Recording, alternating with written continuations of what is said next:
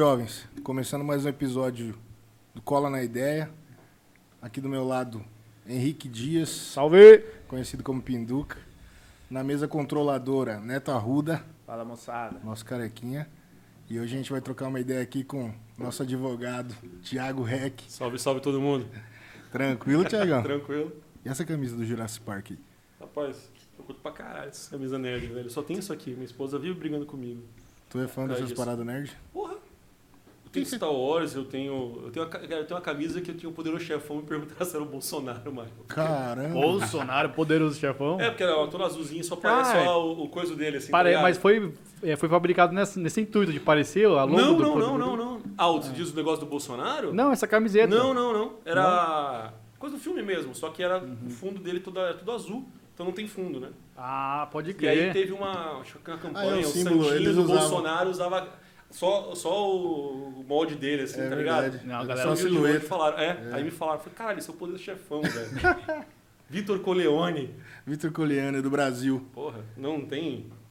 Ô, Thiago, Eu tenho essas coisas todas, eu gosto pra caralho, cara. Quadrinho, filme, série. você tem tatuagem disso também? Não, não tem. Me perguntaram esses dias, eu não tenho.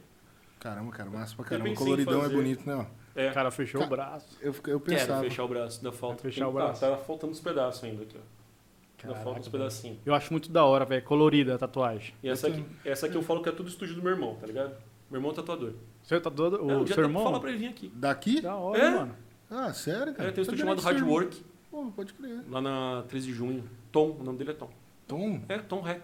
faz horas que ele tatuou aqui? Faz. Porra, o Tom, o Tom falar, é. então, Tom. O Tony começou a tatuar o Johnny, final do Johnny, o tatuador que tinha, foi assassinado um tempo que tinha. Ah, tá. ele era Sei. vivo ainda. O Tom começou ia começar Começou a aprender. com ele? Não, o Tom ia começar a aprender com os tatuadores no estúdio, assim, era tudo amigo da mesma galera. Aí Entendi. foi aí que ele começou. Deve ter, cara, tem seus. Para mais de, sei lá, quase 15 anos já que ele faz. Uns Entendi. 10 anos, acho que no mínimo ele tem. Pô, tem experiência pra caramba. É, isso aqui é dele, isso aqui é dele. Aí esse aqui é do tatuador lá do estúdio dele também. Eu tô fechando o braço assim. Bonito pra caramba. Tiago, hoje a gente chamou você aqui. Você tá atuando na advocacia e na rede social hoje em dia, né, cara? Você tá focando nisso. E a gente queria conversar com você pra saber como é que começou tudo isso aí. Como Cara. que a gente se conheceu, a gente se conheceu num estágio, né? Todo Uhum. mundo fazia estágio no Uhum. mesmo lugar. Quase E- 10 anos, né? Ano Quase que vem é 10 10 anos, 9 anos, né? Quase 10 anos. Você tá com quantos parece, anos? velho. Eu tô com 39, cara. Você começou a fazer direito com quanto? Cara, eu comecei em 2012 na direito. Agora fazendo as contas legal. Bem no começo, não. Quando você começou e já foi estagiar, porque a gente se conheceu em Sim, 2012. sim, sim. É porque eu já, eu já sou formado, né? Eu tenho outra faculdade, Uhum. sou formado em biologia. Caraca. Aí você Ah. foi pro direito, cara. Por causa da mulher. A esposa que me colocou nisso Ela te aí. puxou pro, pro, Ma- pro é, mau caminho. Mais ou menos. Porque é, eu conheci, tipo, porra loucão ainda. Tá, fiz, fiz, fiz biologia, dava aula, ainda sou professor, tenho 19 anos, né? Aí fiz estágio, aí eu decidi, na época, largar tudo, fazer comédia em Curitiba. Aí meu pai teve, teve um problema de saúde, eu acabei vindo pra cá e acabei conhecendo minha esposa por... Aí resolveu ficar. Se É. estabeleceu mesmo na cidade. É, na verdade, eu, eu vim pra cá, fui pra Bandeirantes. Eu morava em Bandeirantes. Bandeirantes, dando aula lá. Tá, mas você é de Curitiba, então? Não, eu sou gaúcho. Olha, ah, cara, olha o nó da porra da história. Caralho, o bicho é aleatório Então, mesmo. Eu sou, eu sou nascido em Caxias do Sul, Certo. Rio Grande do Sul, minha família toda. REC, o pessoal pergunta, ah, tal, mas REC é um nome tipo Silva em Caxias, assim, Certo. na Serra Gaúcha. Tem muito REC. Aqui pra cá parece que a minha família foi a primeira, depois começou a surgir outros, assim. Aham. Mas, cara, você iniciou a, a comédia em Campo Grande mesmo? Ou você pensou em começar e já mudou pra Curitiba? Cara, na questão da comédia, não vou dizer que eu comecei a comédia, mas eu fui uma das, primeiras pessoas que fez aqui em Campo Grande. Tinha Aham. eu, tinha o Alex, tinha o Paulão, O Alex é o o Zazik? Alex Figueiredo. Não, o Zazik foi depois um pouquinho. Isso era o quê? 2008? 9, 2009, 2009, né? 2009. E, e nessa época tinha uns clubes de comédia aqui em Campo Grande que o pessoal fazia Cara, eu vi o, apresentações? o, o Alex Figueiredo e o Paulão, na época, a ideia toda surgiu, pelo menos assim, eu tive primeiro contato foi com eles. Eu não sei se tinha outras pessoas que estavam tentando fazer, porque infelizmente Mato Grosso do Sul, o cenário disso aí de comédia, cenário artístico de forma geral, Muito fraco, né? é. Não, e o fraco não é por causa dos artistas, o O fraco, fraco é por causa do público. É, E a época também, né, cara? Não tava em alta a comédia que nem Cara, é hoje. tava começando. Tava velho. começando, Tava né? começando. Era o, for- o forte do stand-up, aquela época porque- que tava... Na... Daquela época tinha o pessoal, que não, Gentili, Rafinha. Rafinha, Oscar Filho, a Marcela Leal, você tinha ó, um monte de gente ali. Diogo Portugal já estava muito mais tempo. Mas não che- essa, mesmo essa galera fazendo sucesso, não chegou a Campo Grande essa galera, né? Não, não, não. Na época tinha. Cara, tinha muito pouco. Começava a vir gente pra cá, veio uns anos depois. Naquela né? época eu fui o primeiro, um dos primeiros que eu acho que veio foi o Marco Luque, cara. Cara, não Marco sei. Luque ele- veio. ah, tinha- é, e foi massa, cara. né? Não, Eu acho que gostei, antes veio outras que pessoas também. assisti. Antes do Marco. Luque. Foi o primeiro Marco que começou foi? a estourar Foi por causa do que CQC, né? Foi. Ele começou a ter o show solo dele. É, ele fazia um stand-up, mas na verdade não era só stand-up, né? Ele tinha uma, umas. Como que fala quando a pessoa se veste, É, caracteriza? tem personagem, tem É, sketch. ele tinha essas coisas, não era só o stand-up em si, né? Mas, ô, deixa eu entender a sua linha temporal. Você foi. você era gaú- você é gaúcho. você Eu ainda tá sou, eu ainda sou gaúcho. É, você ainda é. Você foi pra Curitiba daí? Não. Eu- meus pais vieram pra cá. Eu era guri pra caralho. Meus pais vieram pra cá, eu estudei aqui, sabe? Ensino médio, fundamental médio, É. fiz faculdade Você foi aqui. criado aqui, então, Fui né? criado aqui, sim. Tanto eu, eu e o Tom nascemos lá. O Rena, que é o meu irmão mais novo, que é o gerente do estúdio lá do Tom, ele nasceu aqui. Então tu é um gaúcho bruto. É, só, igual. Mato Grosso do É. Sul. é o, sou, raiz. sou quase um matucho, né? Matucho? Chamava matucho, é Mato Grossense com gaúcho. Aí né? sim, pô. Quase um matucho. Mas eu sou criado aqui, eu fui criado por cá. Tanto é que meu sotaque ficava, o pessoal daqui fala, ah, tu é gaúcho. O É, pessoal do tu- sul fala, ah, você tu é tem- paulista. Porque não tem. Mas seu sotaque é forte pro sul. né? Mais ou menos. Lá pro Eu sul acho. é pior. Depende da região, fica pior. Porto Alegre Mas- é mais cantado, depende Cara, mas quem é mesmo assim, que reside lá em Porto Alegre, é muito diferente. É O, o dialeto deles lá, a, a expressão de comunicar. Se você escutar uma conversa de gaúcho, você não entende o que os caras estão falando de Ah, tão tem muito, rápido. A Tem gente mu- joga tem- poker tem com muito- os gaúchos, cara. É, é muito complicado. hora que é difícil de entender. Tem tá muito, tem muito. Você coloca dois gaúchos pra conversar, que nem a gente tem um brother lá que, que- Cara, ele senta pra conversar com o pai dele, tipo, ele tá conversando normal com a gente, né? De repente ele vira pro pai dele. "Que- Como é que é brincadeira? Ele fala, cara, é outro idioma, tapa. mano. Mano, e mais pra baixo. Quanto mais perto do Uruguai, pior fica. É, né? É, porque tu vai ter mais. é de tem a galera de Colônia, tem um pessoal de Serra. Tu tem sotaques diferentes ali naquela região. Aham. Tu pega Porto Alegre, os caras ficam, ah, e aí, mano, como é que tu tá? Mas barbaridade. Tu, tem uns cantado muito mais, assim, em umas áreas, menos Tem um nas sotaque outras, urbano, depende. tem um Tem um mais... pouco mais, é, depende muito da região. Depende se é descendente de italiano, se é descendente de alemão, também tem um pouquinho as diferenças. Se é colônia alemã, Mas faz sentido, né? Quanto mais perto da umas- fronteira, mais... tem uma diferençazinha. Menos assim, das pessoas todas que eu já convivi de várias áreas de lá, né? Aham. Que eu já vi, já conversei. Mas eu acabei perdendo um pouco o sotaque. Pra cá eu tenho sotaque. O pessoal fala que eu tenho sotaque gaúcho, mas no, no sul o pessoal não já encara. não- O pessoal não é. Na adolescência o pessoal achava que era de São Paulo. Aí você foi criado aqui. Fui criado pra cá e fiz faculdade aqui de biologia. Eu quero medicina, passei medicina na Uniderp, né? Passou? Passei, não tinha grana. Primeira turma dessa Não. porra, dois Cara, mil. você já deu aula no latino? Já. Mano, eu acho que esse cara já deu aula, Você velho. deu um latino, cara? Não 2006 a lembro disso, 2008, mais ou menos, cara. Na época do- da comédia aí, mais ou menos. Não, na comédia. Não, eu parei de dar aula, acho que foi em 2005, Seis. 2006. Eu entrei lá, foi 2006, cara. Eu dei aula no noturno lá pra caralho. Mas você dava aula pro primeiro ano do ensino médio? Eu cheguei a dar pra uma turma de primeiro ano, mas não foi do pessoal matutino. Ah, então matutino. eu já esbarrei com Mas esse cara no esbarrou pra latino. lá. É, eu fiz, eu fiz, Porque eu fiz, o- fiz o- latino-americano, eu sou egresso do O latino. Rafael falou que é, ele era do, do escritório que a gente fazia estágio, né, tal.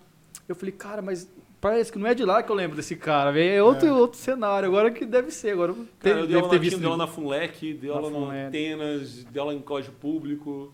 Da Velho, eu fui passando pra tudo que é lado. Dei aula no ABC um tempo, fui passando pra tudo que é, que é coleginho na época. A gente queria arrastar uns professores do latino aqui pra dar uma conversa. E conseguimos o primeiro agora. É, Aí, ó. Passou por lá, pelo menos. Pode ser não, eu trabalhei cinco anos lá, cara. Cinco anos? Eu Caraca. comecei a trabalhar no Latino foi o seguinte, porque na eu, eu, tentei, eu tentei medicina. Aí eu passei na primeira turma do INDERP. Na federal, eu tomei coco, tá ligado? Eu, eu fiz um, um- uma pontuação até bacana. Na época foi a primeira turma que não tinha mais segunda opção. Então eu só tinha, era- ou era medicina ou acabou. Então beleza, fui medicina. Aí minha pontuação até era bacana, só que tinha uns 300 negros na minha frente com a pontuação parecida. Até o último lugar. Aí eu É passei. arriscado, né? Na Uniderp, eu passei. Aí eu não tinha 1.500 reais na época. Caramba, Era a faculdade FIES, que não tinha custava nada nessa 1.500. né? O curso? O curso. Maluco. O salário Hoje em mínimo era tá- duzentão, Tá cara. 10 mil É, pra faz mais. sentido, O né? salário mínimo era duzentão, hoje tá, É, tá não, uns mas, 15 mas, e pau. mas 1.500 Mas proporcionalmente, época era será que fica igual hoje, É cara? parecido. É Parecido? parecido, é parecido. caro. Aham. Tem que fazer a conta. E aí eu não tinha grana nenhuma pra fazer. Acho que tinha uma coisa parecida com o FIES, mas não tinha nem noção na época. Ah. Que eu sei que tinha, mas é mais difícil que o FIES fez. Aí eu entrei em biologia com aquela ideia de, pô, não, beleza, depois eu passo em medicina, aí eu vou matando matéria. Tu Nunca era, mais. tu era brother mais lá do, do Anderson. De professor de biologia, o de Anderson. biologia. Cara, eu esbarrava com ele, mas a gente não tinha, trocava tanta ideia assim. Eu era muito, eu era amigão do Lindomar.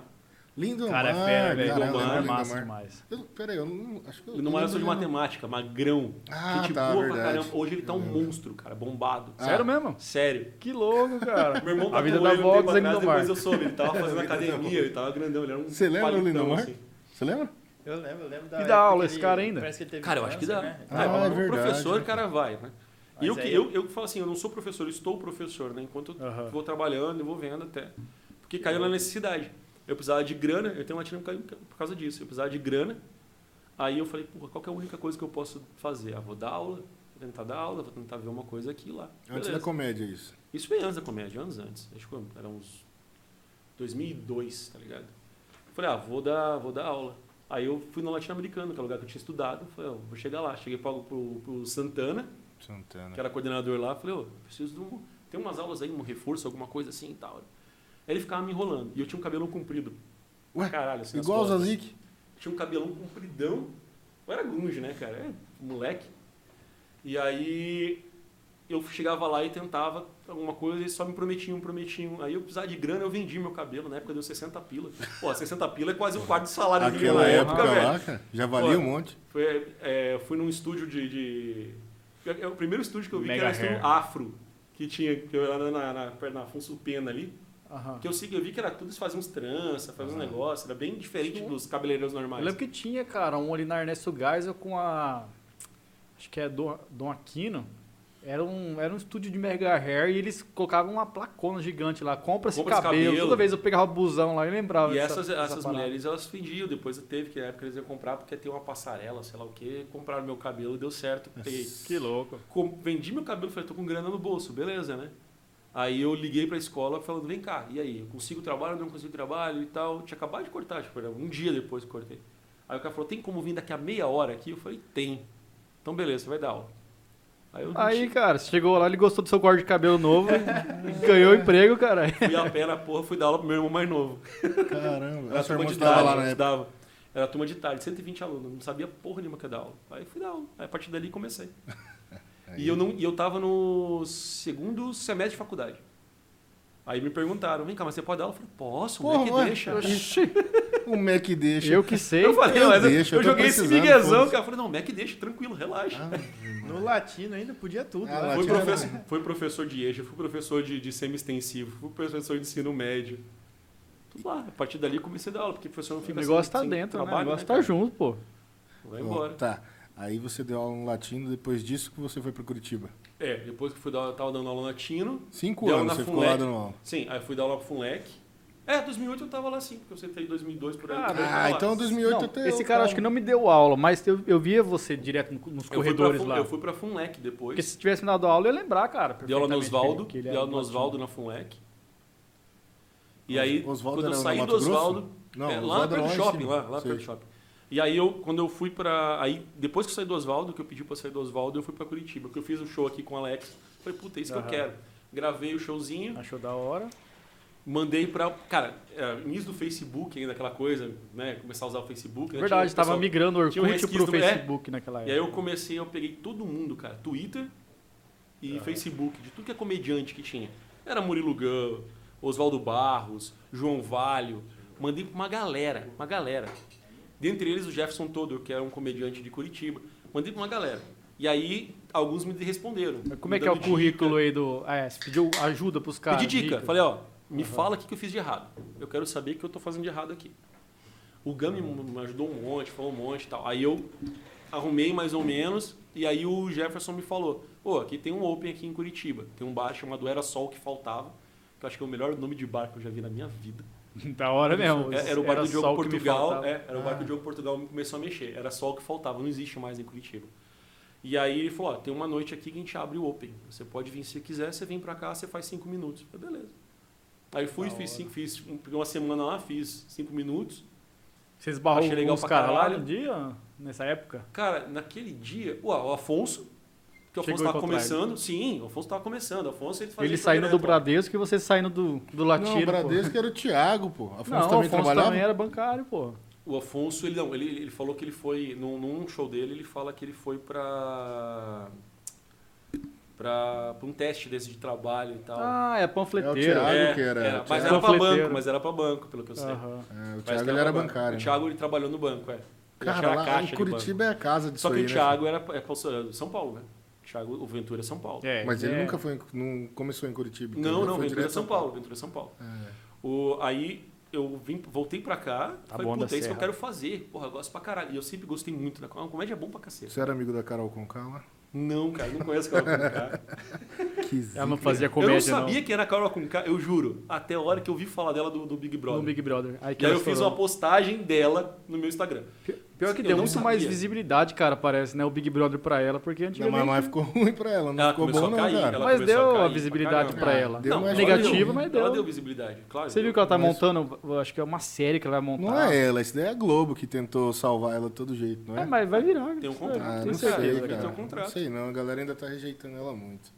Mas, Eu acho que não, é tão fácil pra ela, não. Cara, acho que, acho que as pessoas conseguem também evoluir na, na mas eu, negatividade. eu vou falar assim, ó. Quer ver, ó? Tem, a gente tem internet hoje, você tem os haters, o cancelamento e tal. Se tu perguntar quem foi o cancelado da última vez, tu não vai lembrar. Então, o que, que ela ganhou? Passa, No- né? Ela ganhou um nome. Visibilidade. Você vai lembrar a Carol com K, você vai lembrar Projota. Você não vai lembrar que o cara tem nojo de lasanha, por exemplo. Ah, não gosto de estrogonofe, não sei das quantas, tá ligado? E o cara que canta, canta rap, hip hop, e o cara que, que teoricamente é o cara da rua, que não vai ter problema nenhum com, com nada, velho. Que o cara passou necessidade.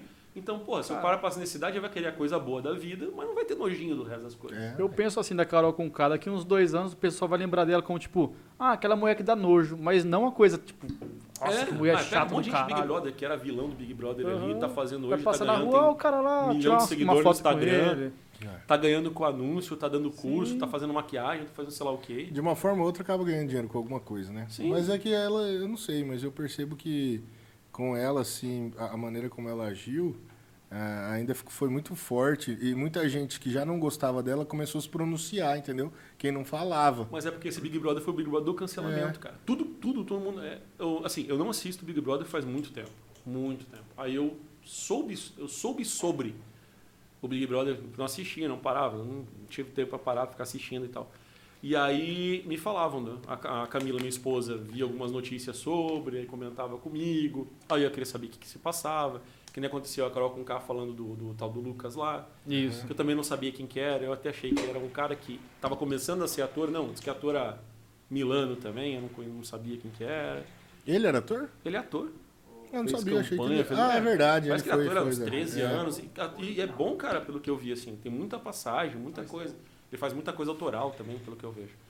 E aí. é, ela começou a me falar, eu comecei a prestar atenção naquilo. Os outros Big Brothers todos, você teve vilão, você teve cara que, que, que falava. O É, comediante, você, teve, é, você teve o cara que falava, é, falava aquela coisa ali que era mais pesada. Você teve aquele cara que, que ficou incitando o outro um pouco mais. Você teve. Só que agora, nesse aqui, pelo que eu vi, todo mundo ficou pisando em ovos os caras 24 horas, cara.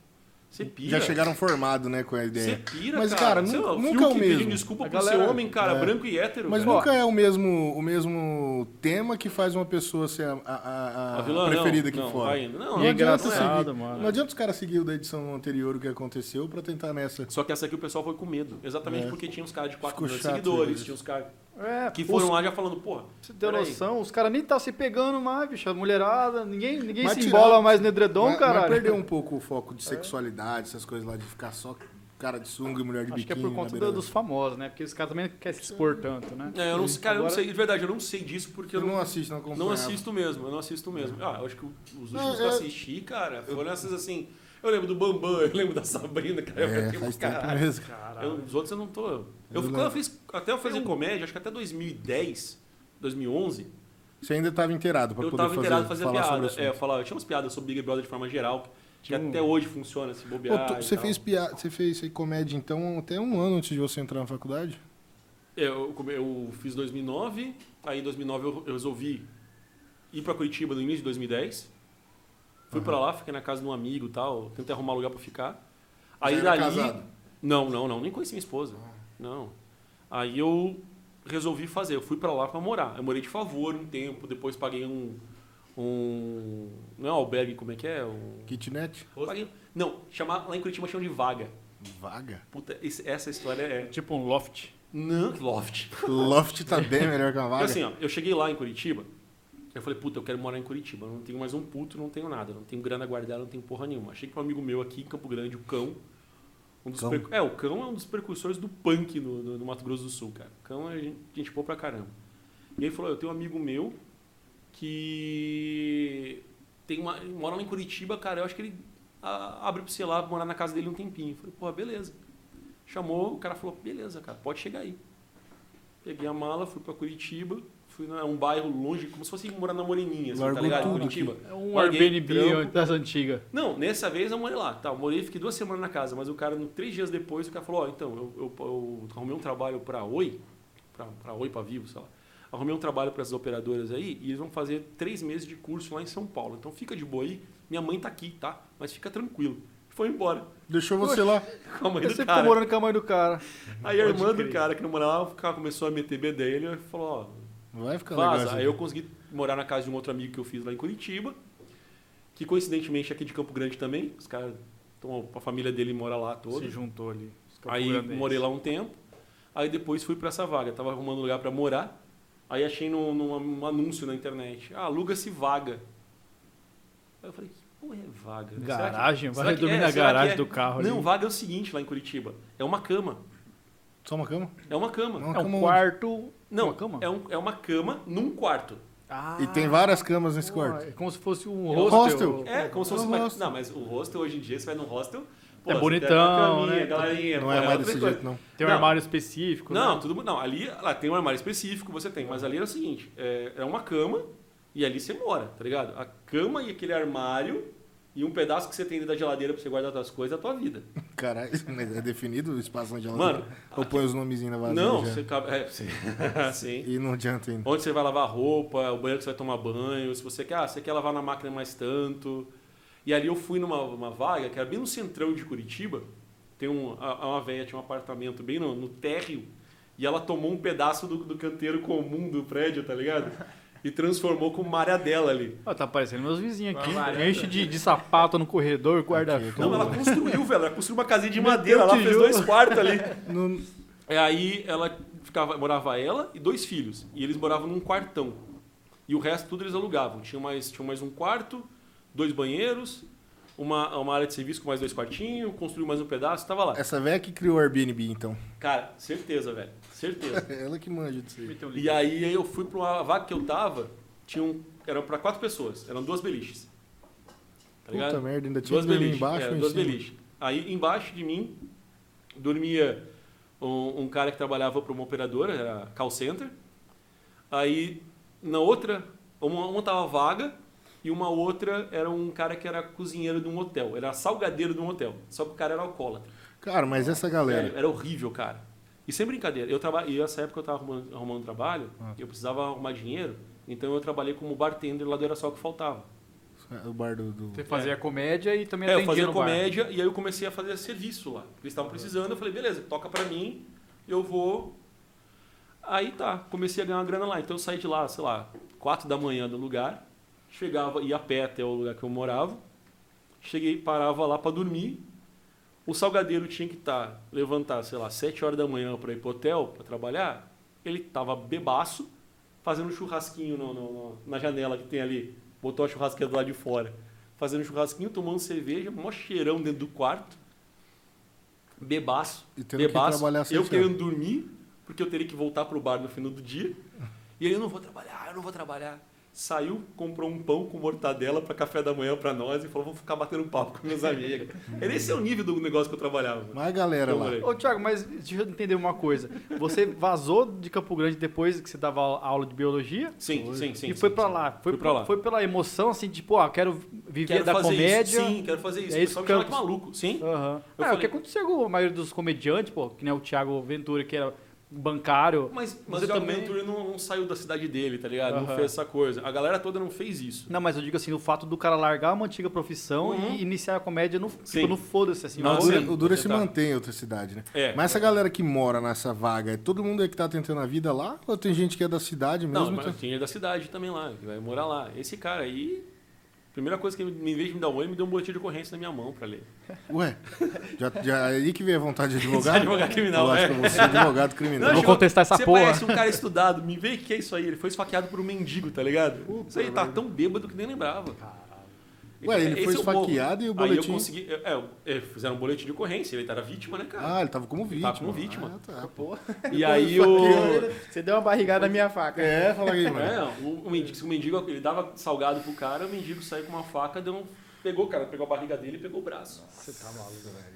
E aí ele Primeira entregou na coisa, sua não mão. foi, Isso não, é foi, não salgadeiro? foi boa noite, oi, é, não foi assim, É o oi, eu salgadeiro? sou, eu sou o Marcão, não, não foi isso, é. Ah, salgadeiro é Não, foda. ele, hein? é o chegou salgadeiro pra mim, do- ele chegou pra mim mamado, já me mostrando o boletim de ocorrência, perguntando pra eu entender pra ele. Eu tinha cabelo que do andar de baixo.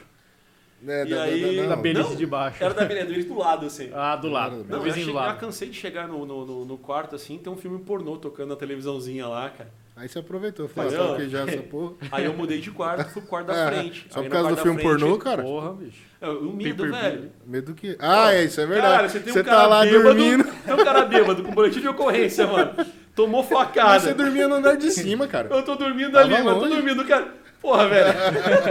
É igual Tá ir no cine privê ali da, da Da rodoviária. rodoviária. Puxa, ali tá não. Aí fui pro quarto, um quarto lá na frente. Aí tem uma janelona pra rua. Aí você ouve tudo coisa. Você vê briga no meio da noite. Era, tudo, era perto da Federal do, do Mas Paraná. isso é na periferia? periferia Não, centrão, centrão, centrão. Centrão lá, tipo. Cara, eu, eu tava área. ali perto da- do, o Mercadorama do centro, né? Que é o, Cara, que é o, conheço o. Ah. Comper de Curitiba, é o Mercadorama.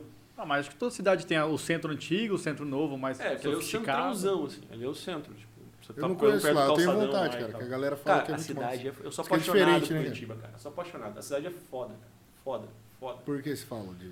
Primeiro, é, culturalmente, ela é, você tem tudo. Você tem bar lá que tem tudo. Eu não sou sertanejo, mas a galera me levava, me levou pro sertanejo lá. Eu fui para um vila, que é um lugar. Cara, era gigantesco. Eu acho que eu nunca tinha visto antes da Valley aqui. Você tinha Valley com dois palcos. É. Lá tinha um quatro. Tinha muito Você, mais você opção. andava, você vinha num quarto aqui, você ia para outro lugar, tinha outro ambiente, você atravessava, tinha umas, uma para aberta para ir para outro ambiente. O lugar era gigantesco, gigantesco. Aí você tem outros bares lá. Tem um bar, um bar que era o coisa que tem um stand-up. Você tem um outro bar lá que é de rock. Sabe? Você tinha Tudo muito grande, tudo no Não, é exagero. no Batel. Na Batel é um bar de gente rica, assim, um bairro de gente Cara, rica. por que lá. que lá é desse jeito? Quantos habitantes tem em Curitiba, você sabe? Cara, tem uns 4 ou 5, eu acho. 4, 5? Pra mais. Ah, é. Porque lá a cidade é grande também, né? Ah, tem, tem volta, territorialmente. né? Pra ser rico Grande, assim. tem- Por que, que você acha que é tão rico culturalmente lá, diferente daqui? Porque o pessoal fala, cara, Curitiba é a cidade mais limpa do Brasil. Curitiba é a cidade que tem. Cara, uma coisa que eu vou te falar, assim, não, não querendo me entender errado, vai que algum curitibano vai acabar me ouvindo aqui depois falando. Mas, cara, curitibano é um povo meio chato nesse aspecto. Assim. É, o Padilha tem uma piada que eu acho muito boa. Ele fala que se Deus é brasileiro, ele nasceu em Curitiba. Porque tu fala com ele e não te responde. Ah, Tá ligado? e é exatamente isso. Eu entrei, eu entrei num. num, num- num- Pessoal mais reservado. eu entrei num ônibus lá, lá ele tem, cara, o sistema de transporte deles é fudido também. Ele tem um ônibus, os sanfonado, cara, que só vai sair de um ponto da avenida, vai até o final dela e acabou. Mas tem outros que são uns rapidão, outros que são de bairro. Sem parada? Tem, tem uns negócios assim, tem uns que é, ah, é um ponto é no centro, outro é em tal lugar, outro é em tal lugar, assim, ele vai direto pra lá, é mais rapidão. Mas aí quando, Então é quando o pessoal chega naquele ponto, já tem vários ele outros que desce, fazem... ele pode ir pros pontos de micro-regiões. bairro, eles podem pra, ou pro terminalzinho, ele tem várias coisas assim lá. Lá é muito organizado, muito. E eu fui num ônibus desses assim, aí eu, pô, primeira vez chegando lá, queria saber uma informação, alguma coisa, eu olhei e tinha uma guria. E pior que lá todo mundo é bonito, é impressionante. Você tava com o cabelão. Não, tá, cabelo, meu cabelo tava aqui assim, na já, tava, verdade. já tinha cortado Já tinha no cortado já, né? É verdade. Tinha cortado. E aí eu olhei, eu olhei tá, a guria ali, a guria que me deu, uma- olhou pra mim, eu falei, porra, legal, vou chegar nela pra conversar, pra perguntar alguma coisa da cidade que eu preciso saber. Na hora que eu fui pra lá, ela puxou o livro assim na frente e botou na cara. Nossa. E aí eu percebi que ela tá querendo me. Querendo, não, ela tá ela me tão foda-se, querendo me ignorar, porque o livro tá de ponta cabeça. Nossa. Aí é complicado. Ela né? levantou o livro assim pra ignorar e percebeu que tá de ponta cabeça e mexeu assim. Quer dizer, eu não quero falar com você, eu não te conheço, não quero falar contigo. Descarado o mesmo, pessoal assim. desse- é desse jeito. Eles conversam contigo se te conhecem, né, são teu amigo e tal. Mas se você é estranho, cara, eles não falam contigo. Então é difícil de entrosar na cidade. É mais difícil, assim. Você Cara, vai esse o comportamento, cara, da onde que vem o comportamento de Curitiba, né? Não tenho nem ideia, cara, disso aí. É estranho, é tem. diferente do, do resto dos É, mas territórios. dizem Ah, que lá é muito bom, né, É, cara? depende de região, né? O carioca tem um comportamento, o paulista tem um comportamento, o cara no Nordeste tem um comportamento. Tem jeito, cada região tem seu, seu, seu jeito, né? Muito diferente. Aí, e como é que você viu que não ia dar certo a comédia? Por que, que você Cara, desistiu da ideia? Não sei se você desistiu ou... Assim, Desistiu. às vezes eu meio que perdi um pouco a. Eu perdi meio feeling, cara. Eu acho que eu perdi Perdeu- um pouco do tato. Perdeu do- assim. aquele tesão de fazer o negócio. Não né? de fazer, cara, mas acho de conseguir fazer. Ah, eu, eu fiz lá, em Curitiba, comecei com o Open e tal, comecei a correr com essa coisa toda de fazer o Open lá. era- Open, open mic? Que É, Open fala Mic. Open Mic é fazem? você tem cinco minutinhos. Você tem o pessoal do show lá, o convidado, o pessoal que era fixo. Então, por exemplo, o Padilha era fixo, o Thiago Souza era fixo, tinha o Eder Kostler, que era outro comediante de Curitiba também que era fixo, e o Jefferson Toder eram fixos. Aí tinha acho que mais dois lá, que eu não lembro quem que era. Aí apareciam uns Opens de vez em quando. E eu comecei a fazer Open toda semana. Então eu ia lá fazer uma piadinha, fazer um negocinho e tal, pá, pá, pá, até dar certo. Testava alguma coisa para conseguir. Quando eu tinha meus 10, 15 minutos, eles deixavam fazer mais tempo. E eu comecei a fazer parte do, do regular ali com eles. Mas ainda como se fosse um Open, tá ligado? Eu era o estagiário da galera. Uhum. Eu era o Open fixo ali. Comecei a fazer. Tapa buraco ali. O primeiro, primeiro profissional que eu fiz mesmo foi com o Padilha. Quando o Padilha fez um show dele no Regina Vogue. Aí ele me chamou para fazer a abertura. Primeira vez. Esse foi a... Aí, aí a vez que eu fui contratado como comediante profissional mesmo. Ele falou pra mim, falou, ó, vamos lá e tal. Eu quero você e eu quero o Pedro Lemos. Um vai fazendo um dia e outro fazendo outro. Então, beleza. Mas o resto do tempo eu tava assim. Mas eu fiz em todo que é bar lá, fiz no, no- era só, eu fiz no, no Santa Mas aí você fechou o seu Marta. depois. Fiz, eu fa- Você fazia, eu fazia como convidado. Eu consegui no Austin, eu ia nos lugares. Eu cheguei a ter show meu. Eu cheguei a ter show meu em Joinville. Eu saía de Curitiba e ia pra Joinville. Eu, Ramatiz, o Éder e tal, fazia em Joinville, uma vez por semana. Ou então era convidado para ir para algum lugar. Tipo, eu fiz em Colombo, fiz em que eram as regiões de Curitiba. Então ia para alguns lugares e iam fazer. Só que nesse meio tempo, meu pai teve um, um problema de saúde, tava com suspeita de câncer e tal também. Minha mãe tava falando comigo, daí eu acabei voltando para cá. Ah, foi aí. Mas eu voltei. então... Eu, não tava, eu não tava em ascensão nem porra nenhuma. Eu tava parado, tentando e Mas na aprendendo. verdade foi por esse motivo. Foi esse motivo, eu então. voltei. Mas Aí eu voltei pra você cá e tentei fazer aqui de novo. Só Ah, que aqui é mas foda aqui não- fazer. Mas você não saiu de lá por conta de um desânimo. Foi a situação mesmo. Foi que- essa, foi essa. Ah, então tá tra- trampando o que dava. Ah, Trampei em banco, trampei como vendedor ativo de, de, de loja de material, de coisa de material de, de Só pra fazer uma grana pra tal, se manter, é, né? Ir embora, cara, tentar fazer. É isso 2011, você voltou pra 2011, cá. 2011. E nesse tempo você conheceu Uma sua galera. mulher, mas a 2012 sua eu mulher, conheci minha mulher. que daí ela te, 2011, é, te incentivou a fazer direito, então você conheceu logo, logo depois. Logo, logo depois depois. dela já. Porque eu saí do trampo, eu, eu comecei a dar em Bandeirantes, fiquei um tempo em Bandeirantes, acabou meu contrato lá, não Por que, que você vai pra Bandeirantes? Porque eu não ia conseguir trabalhar direto. Eu saí de Curitiba já com trabalho. De que, que você trabalhava? Professor, lá Ah, Curitiba. era professor? Não, Ah, aqui em Bandeirantes. Aqui, fui professor do Professor. Estado, uma escola estadual, Ernesto Solon Borges. Aí você parou com um trabalho pra fazer faculdade de Direito e estagiar. É, eu fiquei sem trabalho, fiquei seis meses sem trabalho. Aí eu trabalhei com pesquisa de rua. Mano, eu não tenho problema em trabalhar, tá ligado? Eu trabalho com o que for, foda-se. A prostituição que não dá muita grana. É, isso aí você não se Não, eu, tra- eu trabalho com o que for, cara, não tem problema. E aí eu, eu, eu fiquei sem trabalho um tempo, fui radialista, cara, na Rádio Segredo. Fui locutor de, de um programa de rádio. Caramba. Que Na aleatório. Rádio Segredo. Total aleatório. Eu trampo tudo aleatório. E aí, você tava falando do cara que tinha um monte de emprego, eu tô É. quase isso aí. É igual o Pedro. Pedro é do episódio. Aqui, ó, colando na ideia, só cara correria, Só velho. cara correria. E aí, aí que a Camila chegou pra mim e falou: Porra, cara, você gosta de brigar com os outros, você gosta de falar, você fala bem e tal, por que você não tenta fazer direito? Aí Mas você conheceu a Camila enquanto estava desempregado? conheci a Camila, não, eu tava dando aula no Bandeirantes. Ah, lá ainda. eu dava em Bandeirantes, Aí, é. aí você Eu, eu conheci ela por conta de uma amiga em comum.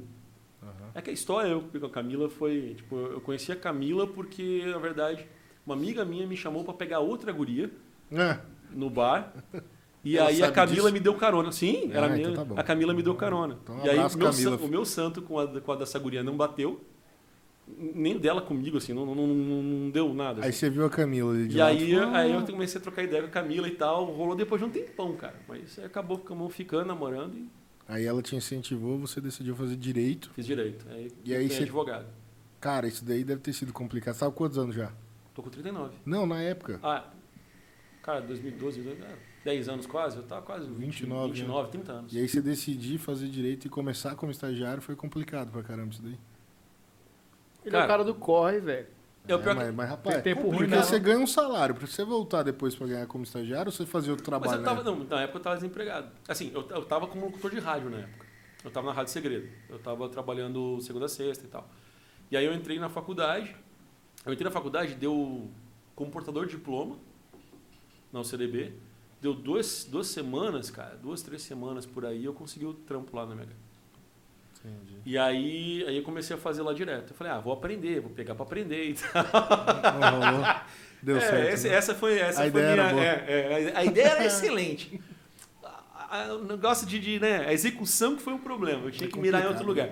Mas aí eu consegui uma grana, tava ganhando uma graninha e tal. Então tava conseguindo me virar com o que tava ganhando lá. Né? Pra quem? Porra, pra quem não tem nada, né? Um é um lucro pra caramba. E aí foi embora. Aí dali eu passei no concurso, comecei a, a- a dar aula no Ah, concurso. foi daí que você saiu de lá, né? Eu que lembro eu saí de lá. que Você foi pro estado? Foi pra Fui pro estado. Legal. Eu dou aula no estado. Eu peguei 20 horas pra acabar a faculdade. Qual, escala, é, qual escola você dá aula hoje? Lino Vilachá, lá no Nova Lima. Nova Lima? Lá no Nova Lima. Ah, pode crer. Minha mina ela dá aula também no estado. Sério? É. Onde? Cara, é ali no. Perto de casa, ali no- perto da Albert Sabin. Eu não lembro o nome dos colégios agora. Albert Sei. Eu sei, eu sei ligado, Albert Sei, lá pra cima, sei. Cara, falhou agora a mente, mas é ali, perto do. Ela dá aula de quê? Elias Gadia, ali perto do Elias Gadia. Ah, tô ligado. Ela é professora de, de, de letra, é, Língua português, portuguesa, língua tá. portuguesa, licenciatura em inglês também. É, eu tô lá desde 2013 no Nova Lima. Lá. Ah, faz tempo que você fica na mesma Faz. escola, né? Ah, É, da época que você passou no concurso, então? Sim, é. Ah, você continua lá. Eu continuo lá. Pode Eu crer. quis, pegar, eu quis pegar uma que chama de vaga pura, né? Que é tudo de uma vez só, assim. Como assim? A vaga pura é quando você tem uma lotada, uma cheia, assim. Aí você tem todas aquelas vagas daquela, daquela área que você tem. Aí eu peguei toda a carga de biologia de ensino médio, aí são 20 horas, na verdade, que eu tenho. Eu peguei lá, que são 16 aulas. Então esse cara vai ganhar a vacina agora. velho. Vou, vou. Tá liberado, né? Vou, vai estar na, tá na, na pré já, tô no Minha mina comemorou. falou, Cara, saiu aqui Não, a mas é assim, portaria. né? É o pré. Primeiro vai vacinar todo mundo, aí depois vai vacinar os professores do município, eu acredito, primeiro. Sim. Vai dar pre- pre- predileção pro município. Não, mas todo mundo Depois quer o Estado. Primeiro todo mundo Ah, dá. os idosos todos, o pessoal com conformidade, né? Que é como, mas aí comorbidade, vem- né? Os professores estão na Conformidade, frente né? da, da, Comorbidade. Os professores estão na frente da, da- dos demais cidadãos, Então, é, né? teve o pessoal da segurança, eu acho que foi batizado. Sim, foi- sim. foi Acho que é aquela agora. questão do, do- do direito básico, né? Primeiro, área da saúde, segurança, agora... a área- Educação, A educação. mexe direto com gente, né? Sim, é Tem muita gente. E é lotado. E precisa retomar as aulas, cara. É 40 foda. alunos, 50 alunos por sala praticamente. Sim, é muito É muita envolvimento. gente, não tem como fazer essas coisas ah, de Já botar um voltou as aulas pedacinho. normal? Não voltou, não. Não, tá toda a distância ainda. Toda a Será que distância. volta? Você acha Não, eu que- tô de boa aqui. Tô de boa aqui, tá? Ainda tem. Cadê sua cerveja, cara? Tá aqui embaixo. Ah, você tá escondendo, não? É, pra cima, mas Zambá, patrocina nós. Ah. ô, ô, Thiago, beleza. Aí você conseguiu passar nesse concurso, terminou sua faculdade, Uhum. foi advogar em algum lugar. Cara, quando eu tava. Você eu- montou seu escritório logo em Mon- seguida, não, não, não, não, não. Eu comecei. Eu, com- eu fui. Eu entrei com o portador de diploma, como eu falei. Eu entrei em 2012. Sim. Por causa do, do, do diploma de biologia, na UCDB tinha Ah, essa ele era da possibilidade. UCDB também, pô. Você não lembra? Ele, ele também era da UCDB. Que ano você formou no UCDB? Cara, ela foi 2014. Eu comecei em 2014. Não. Não, 2010 você começou. comecei em 2010, Ah, tá. finalizei em 2014. 2000. Mesma época. Cara, Ah, não é, porque eu peguei 2012, a turma 2017. Então, eu vivi trombando com esse cara, Pode- desde o ensino ser, cara, médio, ser. no meu estágio, na Eu sou, faculdade. eu sou o cara que quase, quase apanhou do professor. lá. no, no, no CDB? Chamado e tudo. porque Quer comentar o nome do professor? Deixa Não, quieto. não, já sou, sou amigo do. Sou, sou amigo. Ah, já. virou amigo? Pode crer. É, Dá porrada, amizade. Virou amigo assim, não, não é nem porrada, eu falo brincando. Mas É. ele já ele ficou puto comigo porque eu. Eu falei uns negócios. Falou a da- da verdade. aula. E aí ele ficou puto comigo e tal. Mas não, gente boa pra caralho. E aí eu... Mas. ah, eu. Em 2012, eu eu consegui entrar no segundo semestre do, do curso de Direito. Ah, porque tem aquele esquema de, de É que, na verdade, abonar umas matérias, né? Que você- Eu consegui abonar, mas na verdade é porque não tinha no noturno o primeiro semestre do metade do ano. Que eu tentei fazer o portador, ah, portador de diploma na metade do ano, em 2012. Aí conseguiram te colocar direto no Direto segundo? no segundo semestre eu tive que fazer o primeiro semestre depois. Então eu fiz todo o curso. Caralho, isso aí não atrapalha não, cara? Não ordenar? atrapalhou, não. Ah, não, porque você tem direito civil, direito civil 2. Ah, é a única bem, coisa né? que tinha. O resto. E direito civil 2 você vai ter lá pessoal falando a segunda parte. Então Aham. você não vai ter direito de personalidade. Isso aqui não vai fazer tanta. Não fez tanta naquele diferença. momento. O que fez foi a chateação, cara, que você passar todo o curso e voltar pro primeiro semestre depois. né? Mas podia ir pagando durante o curso, se quisesse. Podia, mas aí é tempo, trabalho, estudo, um monte de coisa, fiz estágio, fiz um monte de coisa, eu falei, vou tentar mexer. Então, quando o pessoal da minha turma formou, tipo, 2017, fevereiro de 2017, tá todo mundo diplomadinho, bonitinho. Eu só peguei meu diploma no meio do ano de 2017. Porque eu tinha que fazer aquele primeiro semestre. Então eu falei, porra, cara, eu vou, eu vou formar e eu não tenho experiência prática. Fiz estágio contigo lá, que você sabe muito bem que basicamente Sim. era administrativo, não era Massificado. é, né? não era nada assim. E aí, ainda mais no meu, cara. No meu caso foi mais administrativo ainda. O seu era cobrança? Não, eu não, Não, dava cobrança, mas Todos eu tinham cobrança, né, eu acho. tinha, mas não, a gente não fazia direto, né? Pelo menos eu não fazia direto. Eu Ah, fiquei muito passivo, na cadastra, fiquei muito cadast- cadastramento de cliente. Ah, é verdade, era pior ainda. alimentar o então. Nossa, sistema. era horrível, cara, horrível. É, a gente ainda fazia petição. Acho que a única assim. coisa de direito que eu fiz mesmo foi. Eu, eu era o cara que conseguia lá despachar. Com juiz, assessor, Ah, porque o meu chefe não despachava. Aí botava você pra ir lá Aí ele falava pra mim, deu certo, cara. Eu consegui umas busca e apreensão lá. É, foi bom que você aprendeu a despachar, que isso daí é importante pra caramba. Exato. Se não A tivesse. única coisa, eu meti, eu vou, eu vou, eu vou. Achar, eu via uma coisinha assim, eu vou. E a Ah, você pé mais contato com o direito na prática, então. Sim, sim. E aí eu resolvi fazer o quê? Falou, ó, já que eu não vou ter muito, não tenho muita prática no direito, que eu fiz estágio ali, fiz estágio no MP, na Procuradoria Criminal. Para eu ver processo e tal, ver como é que funcionava. Mas assim, como advogado eu não vi nada. Eu falei, pô, eu vou ter que advogar de qualquer jeito. Mesmo se eu quiser concurso, um concurso legal, eu teria que advogar. Então eu vou advogar. E eu falei, pô, mas a maioria dos clientes que eu vou ter vai ser civil, cara. Eu não tive muito contrato civil. Eu conheço penal e tal, mas para conseguir primeiros clientes penais, eu vou morrer de fome por enquanto. Então eu tenho que aprender civil. Aí cheguei num professor meu, o Alexandre Ávolo, Sim. né? E falei, Ávolo, vem cá. Tem como você arrumar um estágio para mim? Você não precisa me pagar nada. Zero. Nada. Para eu aprender lá no teu escritório? Aí ele falou, beleza. Você estagiou com o Ávila, então? Foi o único estagiário, eu acho, do escritório dele, pelo que ele me falou. Porra. E aí, cara, deu duas semanas que eu estava estagiando lá, trabalhando lá, ele chegou para mim e falou, "Ó, não vai dar certo não, cara. Eu não vou conseguir deixar você sem pagar. Então, tô aqui um saláriozinho todo mês. Puta, tal. ainda te pagou uma Aí grana. começou a me pagar, aí veio advogado lá, fiquei um ano lá advogando. Ele era diferenciado, né, cara? Ele Como é, cara, professor, é, ele é nossa, foda. Ele é foda pra caralho. Ele é. Eu nunca, acho que não conheço. É uma das pessoas que eu mais vejo trabalhando. Assim. Ele trabalha 24 por 7. Assim. O cara O Ávalo dá aula ainda? é, dá, Dá. dá, ele dá aula na. Da aula é procurador. Eu acho que ele dá aula, na, eu não sei, acho que ele dá aula na CDB ainda, ele dá aula na Unigran, ele deu aula na Esmages, que é do, do, do Superior de Magistratura, né, para o pessoal que faz curso, como se fosse uma pós-graduação. Ele, ele é procurador do município, ele tem o escritório dele, E o cara do corre também. ele escreve É, livro, rapaz. Ele, ele trabalha, cara. pau pra caralho, assim. Tem que muito. ter o ritmo, hein? Não é fácil. Muito. não. E ele é exigente pra caramba. É um puto do advogado, cara. Eu falo, ele é um dos ícones pra mim, assim, em termos profissionais. Não necessariamente da área de atuação, mas em termos profissionais ele é um dos ícones pra mim. E me incentivou pra caralho, me ajudou muito, me ensinou muito, junto com os advogados que, tra- que trabalham lá, no escritório. Aí eu fiquei um ano lá. Aí saí de lá, por causa de horário, que como eu dou aula de biologia, de manhã... e Isso depois que de você horário. terminou? Depois eu terminei a faculdade, sim. Eu peguei, eu, eu terminei a faculdade, tipo, sei lá, em junho eu peguei meu diploma, o certidãozinho, tá ligado? Em início de julho eu já tava pegando a carteira da OAB, já tinha passado no ano semestre da, da prova do exame de ordem. então você trabalhou como advogado, então, por. Direto, assim, como advogado também, fui Ah. advogado. E depois daí eu comecei a atuar sozinho, deu um tempinho, comecei a fazer parceria, fiz a parceria com minha sócia, que já era minha colega de faculdade, aquele é colega meu da do faculdade CDB lá também? também, a gente começou a fazer da minha turma, da minha sala. A gente começou a fazer parceria, que ela mexe, ela mexe com direito médico veterinário também e tal. Ela tinha uma, uma questão lá que estava precisando de um problema pessoal de ajuda. E aí a gente começou a tocar junto e tal, e acabou surgindo a possibilidade de montar escritório. A gente, início montou com um terceiro advogado, né? Uhum. Que acabou dando, daí o cara saiu e tá nós dois agora. Entendi. Como é o nome? Tá o mesmo? Não, Não, LF. é Ferreira e Rec. Mas Agora hoje era você é LFR antes. É, Ah. agora é F e R. Hoje né? você é Ferreira mais e Rec. voltado para civil ou criminal?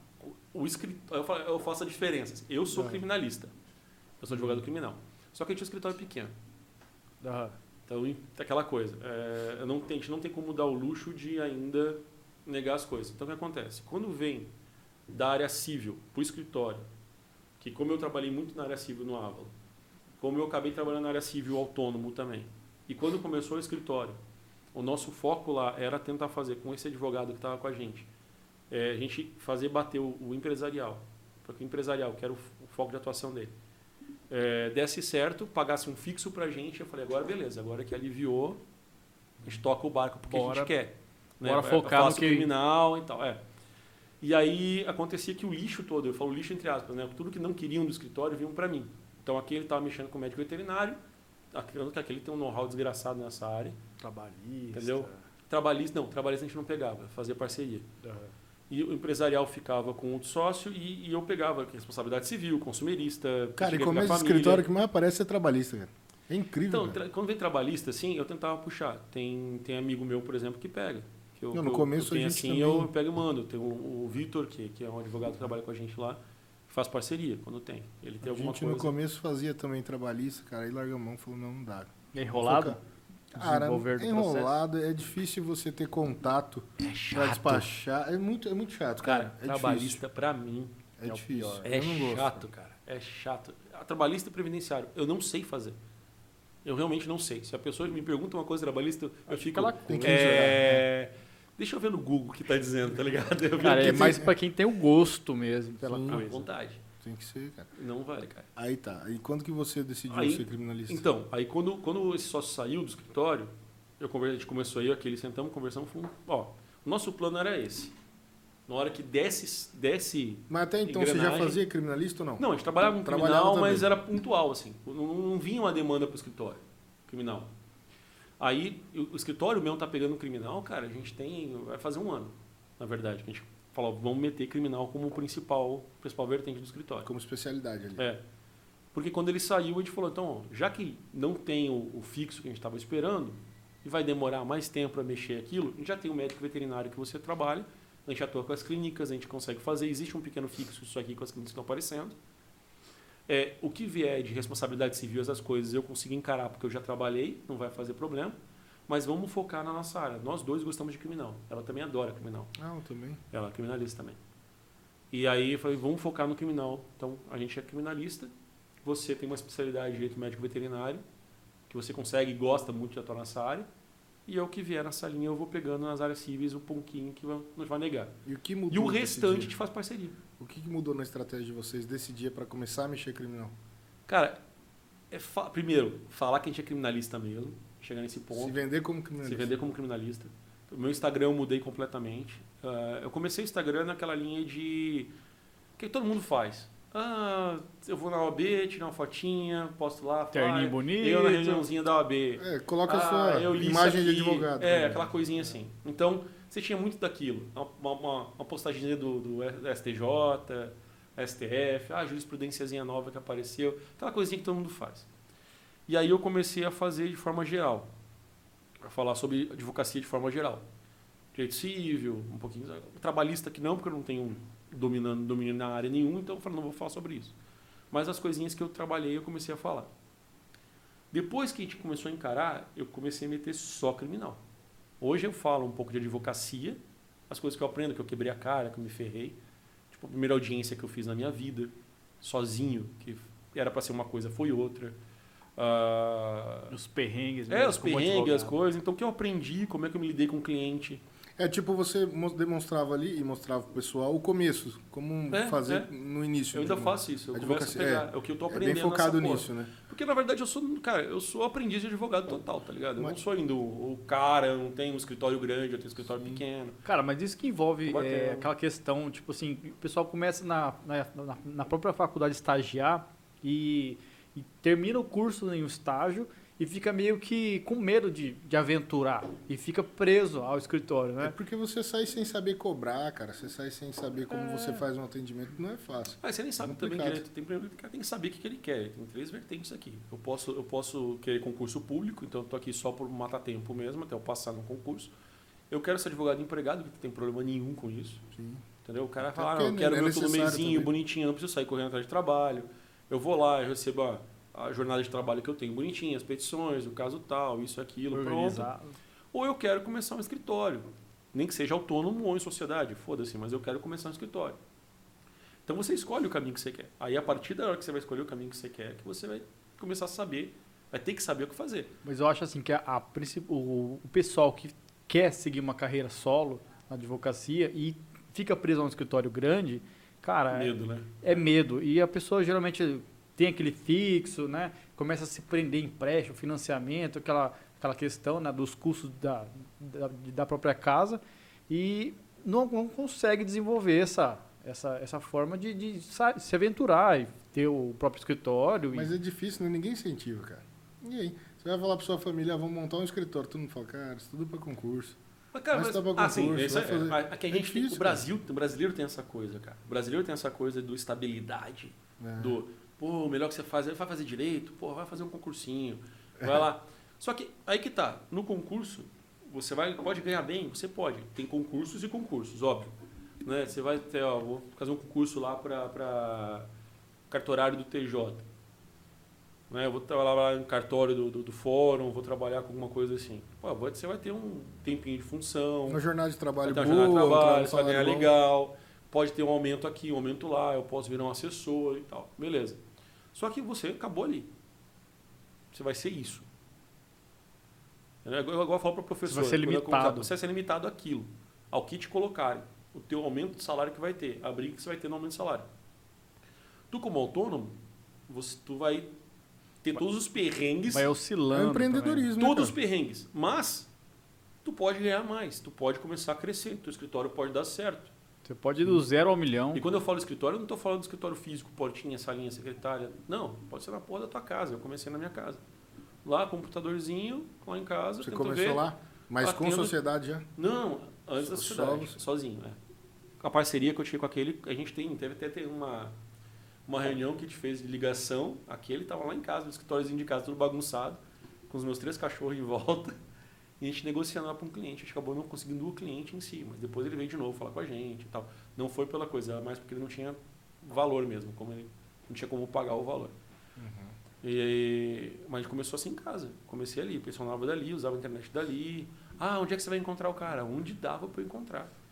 Ah, tinha o Franz. Nos cafés. Marcava um Franz, não tinha um puto na grana, torcia pro cara só querer tomar um café ou nem aceitar o café. Ou ele pagar o dele, né? Fala, cara, tomara que ele pague Entendeu? pelo menos É, dele. chegar lá, então, sentar ali com o cara, fazer. E, como eu falei, criminal não tinha ainda essa. Aham. Naquele miguezinho, eu tô aqui no fórum rapidão, você não tem como vir aqui no café aqui, pronto. Hoje em dia tem, lugar. hoje em se dia- encontra lá no, É no Franz, fórum também dá pra atender. no fórum, é porque o é coworking não tem. O coworking Não, tem aqui ele hoje em teve dia. no não final tem? tem. Eu, eu não sei como é que tá agora com a pandemia. Eu acho que tá fechado. Ah, mas, Mas no começo ele- já tinha, quando você começou? Quando. Cara, quando é que foi inaugurado? Onde que tem um coworking aqui?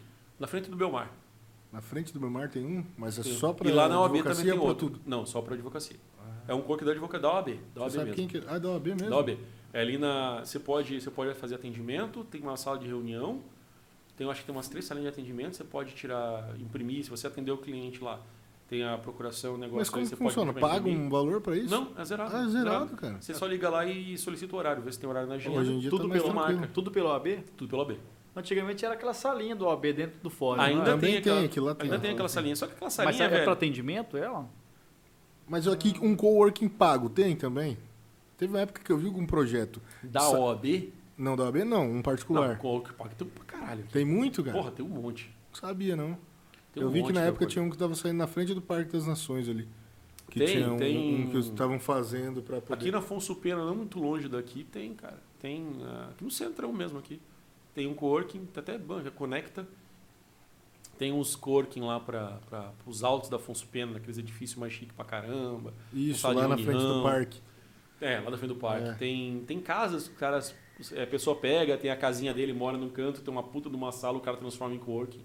Pô, interessante. Tem pra caramba aqui. Aí esse da OAB eu não sabia, então da OAB é disponível. Pagando em dia É, tem dois agora, porque inauguraram também lá na OAB mesmo, lá na, na sede. Ah, Parece cara, que então- inauguraram uma salinha de coworking Então lá hoje, para um, pra um, advogado começar hoje em dia. Não, tá ele tá de boa, cara. Tá É. de boa pra caramba pra ele começar. Só a vontade, É, né? e a atrás. paciência. Mas é que Se tá. O pessoal tem cara. medo de chegar, às vezes, pegar e, e falar, pô, como é que eu vou conseguir o cliente? Pô, muita gente liga pra mim, ah, tô usando a internet agora. Só que, óbvio, pro criminal ainda, graças à internet, graças ao, ao Instagram, as pessoas estão me vendo mais como advogado criminal. Então já veio parceria de advogado para mim por conta da internet. Né? Porque me viram ali e tal. A sua, "Thiago, a sua audiência no Instagram, então, é mais, é, Tem mais de advogado advogado do que Tem, tem, tem geral, assim, ainda tá geral. Consegue cliente por ali também. Mas, cara, eu não consegui cliente criminal por ali Por- ainda pelo não. Instagram, não. Pelo Instagram não. Eu tô conseguindo pelo Ads, pelo Google Ads, que ainda, ainda bem que no Mato Grosso do Sul não é proibido. Google Ads, como que funciona o Google O Ads? Google Ads é quando sei. você faz o, como se fosse patrocínio Ah, da tua, da tua nomezinho pra ficar lá em cima e tal. Entendi. Ah, esse que que veio falar comigo agora foi indicação, provavelmente deve ter alguém visto e tal, e passaram. Ah, é Telefone quando você paga lá mandar. e ele aparece na conta sugerida. pergunta, eu vou mandar o telefone daquele aqui. Ah, tá. pode mandar, pode mandar. E aí o, e o pessoal tem muito desse receio de atender cliente. Então, quando vinha muito, vinha muito de chegar e falar, porra, mas você está na internet então, mas que cartãozinho de visita, isso não, é- não existe mais. Cara, existe ainda. Ainda tem. Existe.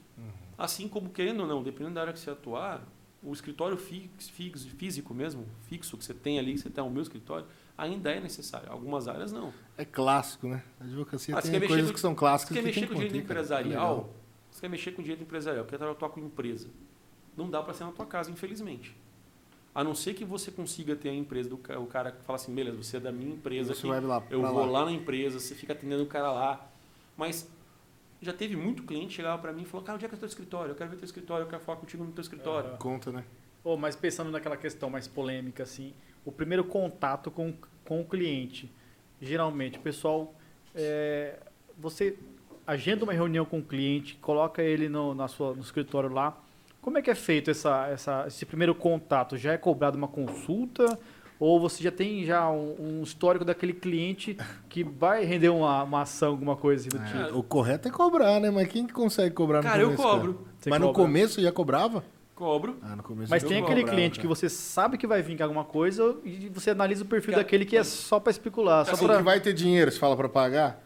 Não, não, Não, só... já pra espantar. Você fala, ah, isso daí não quer nada, Também, eu já vou também. cobrar um valor. Já Também envolve. já. Mas é aquele cara que você vê, às vezes, que não, não pode ter amparo nenhum. E você fala, ó, eu tenho uma chance de ganhar nessa ação, mesmo que o cara não me pague. Então eu vou atender ele de graça. Tem essa questão também. Ah. Às vezes o cara pede pra você, de, pra ele, pra você defender de uma questão que é muito óbvio e você tem quase certeza que vai... Sim, vai... isso é uma ação muito boa. Você falar, não É. vou perder esse cara porque ele não tem Sim. condição de pagar a consulta. Aí você abre uma exceção. Cara, depende muito do, do caso.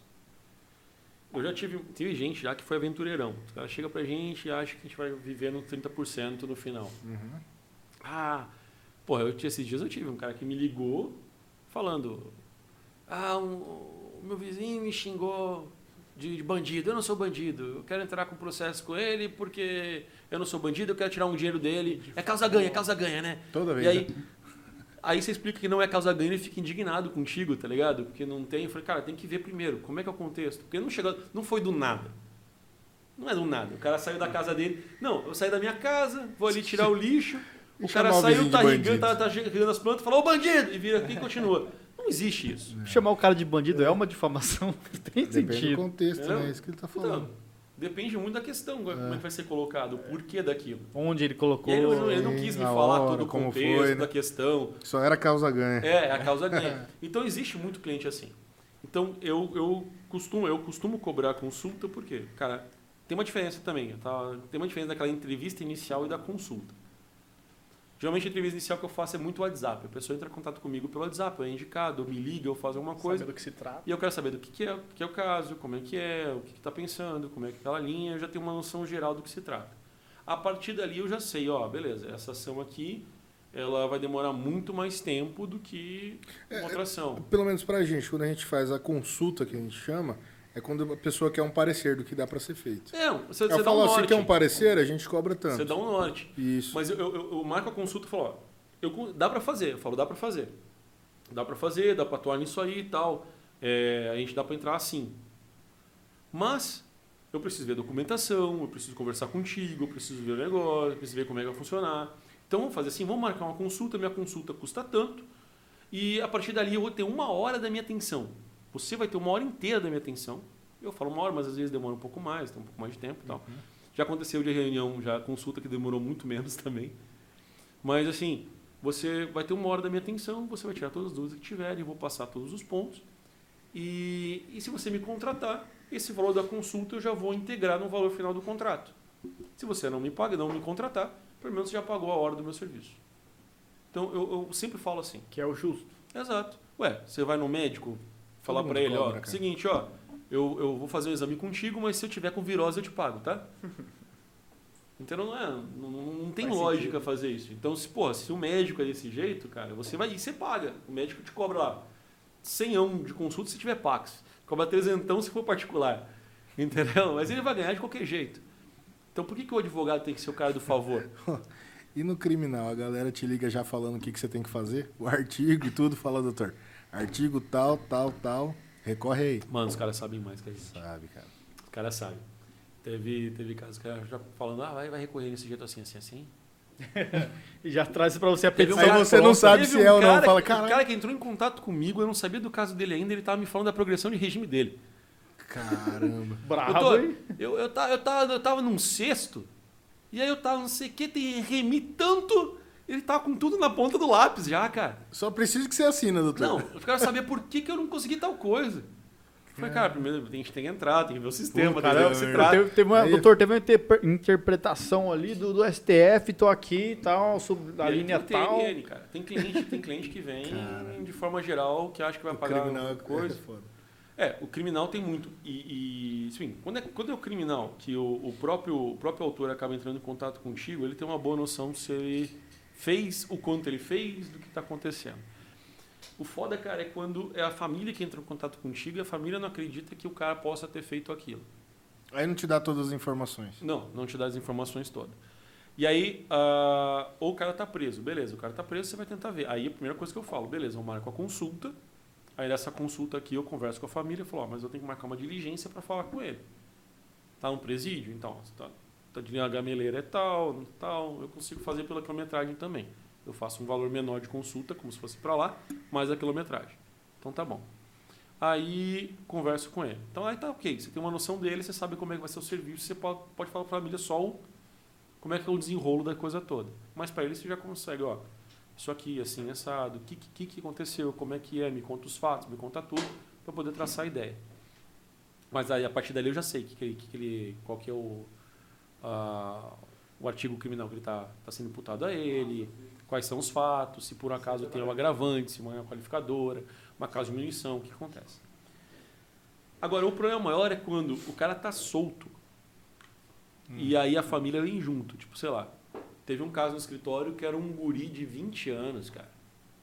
Ele estava sendo acusado de estupro de vulnerável. E quem entrou em contato foi a mãe dele. Família, cara, humilde pra caramba, sabe? A gente, tanto é que eu até ajudei muito mais, assim. E ela pagou uma consulta para ver a questão toda e tal.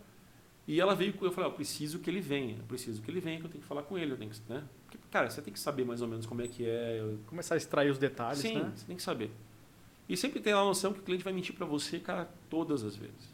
Nenhum Por mais que você fale, fala, vai, cara, pra cara. mim pode falar a. Máximo que, ele, máximo que ele assuma, ele vai omitir alguma coisinha, ele vai ter alguma coisa.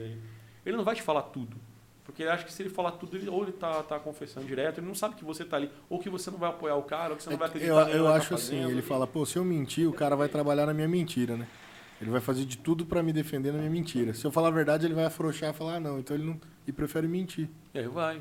E a gente tenta Ele forçar. quer mais se passar como vítima, né? Nesse caso, eu fiz toda a reunião com a mãe do lado, e falando a situação e tal. E a mãe, não acredito que ele não fez isso, porque não sei o quê, porque não sei E ele as coisas." falando, confessando. Ele quieto. Ah, ele quieto. Ele quieto, ele quieto, ele quieto. Até que eu falei assim, olha mãe, eu preciso falar com ele. Eu Oi. preciso, Cerveja aí, gurizada. Eu preciso falar, eu preciso falar com ele sozinho. Posso falar com ele sozinho? A senhora desce ali rapidinho, não vai demorar muito tempo não. Aí que eu cheguei pra ele e falei, mano, vem cá, só sério. Mano, já chegou, mano. Vamos trocar uma ideia aqui, nós dois. Você homem fez? pra homem, meu irmão. Você fez? Eu preciso saber. Eu falo assim, eu preciso saber. Você fez ou não? Por quê? Porque agora eu tô, eu tô, tô, tô indo contigo, eu tô comprando a tua. Tá normal, a gente tá junto lá, tô fazendo todo toda a linha do processo, fazendo a linha de defesa, fazer tudo. Aí chega lá uma hora, tem uma prova aqui que quebra todas as nossas pernas. Eu descobri que você mentiu pra mim, cara. Como é que eu vou trabalhar com a defesa que você mentiu pra mim? Eu tenho que me preparar. Eu não tô te julgando. Cara, eu não sou o juiz. Eu não vou ser o cara que vai te condenar. Eu não vou ser nada. Dá pra defender o cara. Exato. Eu vou vender teu direito ali. Então, eu quero saber se você fez ou não para poder saber o que eu vou fazer contigo e te passar. as- Aí você tem uma, uma liberdade melhor de escolha. E aí ele, não, não fui eu, não fui eu, não fui eu e tal. Sinceramente, eu achei que a conversa foi um pouco Tem que, essa. é, sim, ele meio que. eu Acho que eu acho que alguma coisa. Ele não chegou no. Acho que não deve ter sido o ponto que estavam falando, assim, tá ligado? Mas deu uma eu acho que. titubeada. É, deu uma, deu uma titubeadinha, assim. Acho que aumentaram mais a situação e tal. Porque ele ficou meio assim. Tá falando, beleza, não fez, não fez, então tá bom. Aí depois a mãe dele mandou mensagem pra mim falando, não, ele não deve ter não, não fez por causa disso e tal, não sei o quê. Meio que jogando ainda pra poder falar, ele não fez mesmo, tá vendo? Ele não fez. Ah, mas ele não assumiu nada Não, você. não assumiu nada, nada. Entendi. Mas e aí, você pegou a defesa dele? Não, acabaram, eles acabaram para a Defensoria Pública. Ah, foi acabaram, não, né, não, não teve a Pública. condição. É, ah, aquela coisa, eu vou. Quando o cliente fala para você, "Ah, eu vou pensar e volto, você esquece. É. É, é, pensa, pensa no cliente como você quando vai na loja de roupa. Mesma coisa, dá uma olhadinha. Exato, não tem. Não E gente tem. bom é aquele que já fala, manda o Pix aí, doutor, que eu vou mandar. Ah, manda na Cara, é hora. que eu falo, você tem que tirar. Quando, é aquele negócio da, do precificação. Você tem que tirar pro cliente o teu sim ou um não. Talvez, cara, é pior que um não. Talvez para mim é muito pior que um não. Porque o talvez faz com que eu fique amarrado nesse cliente. Eu fico esperando ele atender, eu fico vendo a situação. Às vezes eu vejo o processo dele, entendeu? Para poder adiantar alguma coisa, dependendo do prazo que vai estar ali. Então, você acaba ficando amarrado. Se você tem um não, velho, morreu ali, acabou. Já vai pra outro, não Exato. fica preso. É. Teve uma cliente que te fez, cara, na época do Nuke Store, tava no início, que ela, ela, queria, ela queria entrar com uma ação por causa de um concurso. Que ela recebeu uma ligação anônima de alguém falando que a vaga que ela teria no concurso, que não foi preenchida, porque era era uma vaga o concurso. Uhum. Aí teve aquelas cadastros de reserva, né? E aí a vaga que ela que seria dela como segundo lugar no concurso estava preenchida por uma pessoa que está trabalhando lá como se fosse é, convocado, né? Como se fosse cargo de confiança. Só que era uma ligação anônima, ela não sabe quem que era, não sabia nada, não tinha questão. Falei, cara, para entrar com isso aí, para entrar com mandado de segurança para alguma coisa, tem que ter direito líquido certo. Então tem uma ação na, na- no direito civil chamada ação autônoma probatória. Né? Que é um processo que, na verdade, você não está discutindo mérito, está discutindo análise e produção de prova. Puro e simples. Aí eu falei para ela, ó, começaram a um conversar pra e tal. Eu falei, é, tem um valor. E o valor não era muito baratinho, não. Então, é tanto. Aí ela começou a dar aquela patinada, estava falando com outro sócio, patinando, patinando. E eu estava trabalhando no outro processo, enquanto eles estavam negociando. Aí eu virei e falei assim, qual que é o problema? É o preço? Ela falou, é. Eu falei, a gente parcela. Como é que você consegue? Ela falou, ah, eu consigo dar entrada aqui três vezes. Fechou, fecha o contrato. Saiu com uma ação que na verdade ela não tem mérito nenhum para poder entrar com a ação com o negócio. No final ela até desistiu da ação, não, não pediu dinheiro de volta nem nada, porque já tinha entrado. Ela pediu desistência porque ela passou em outro concurso e falou, não interessa mais para mim mandar Não no quis mais saber. Era muito incerto, né? Até provar se era aquilo mesmo que estava acontecendo. É, ia ter o negócio todo, Ligação ia fazer a anônima, ação né? toda. É. Cara, mas e A foi. ação tava pronta. E ela ia, ela ia sair com, com um talvez dali. E eu falo, não, o que, que é o problema? Se é o dinheiro, beleza, cara. A gente só tem isso aqui, te parcela e vem. Eu só quero saber o que, que é o problema. Você entendeu o que a gente está propondo? Você entendeu como é que é? Você entendeu a necessidade disso? Entendeu? Entendi. Então, beleza. Então, é o preço, é o preço. Então, vamos discutir a questão do preço. Uma coisa que eu não gosto de fazer, eu não faço, cara, é dar desconto. Sim. Melhor dá- parcelado que dar desconto. não, eu parcelo Casas Bahia se precisar. Dependendo da situação ali, vai. Ah, eu não dou desconto porque acaba virando uma briga de preço, cara. Você pode. E assim, se eu, se eu vou dar desconto, por exemplo, eu tenho uma ação que é 5K, por exemplo, 5 mil. Na minha cabeça está lá 5 mil, mas eu vejo que a família não tem condição, eu não falo, ó, eu vou te cobrar 5, mas eu te dou um desconto. Não, eu já falo, sei lá, eu vou te cobrar 3. Entendeu? Eu já falo o valor certo. Já, já examina o perfil do cliente. Do e fala, cliente, a causa, já me examino tudo e já falo. Se eu cobrar 5, ele não vai ter condição. Exato. Então, cobro 3. Exato, vou cobrar direto. Aí eu não dou desconto e o cara fala, puta, beleza. O trabalho dele, já falou, já paguei direto o que ele quis. Na próxima ação que ele tiver e tiver mais condições, você sabe que vai pagar um valor melhor você faz. Ou então faz lá é, contrato misto, né? Faz um contrato de entrada, um valor de entrada, mas. Vai procurar um advogado, vai de chinelo, vai de short rasgado. Você tá ligado, né? Ó, Dicas aqui, ó. A, gente, a gente fala assim, segue no Instagram, o cara tá com a- né, na praia, tá, tá viajando.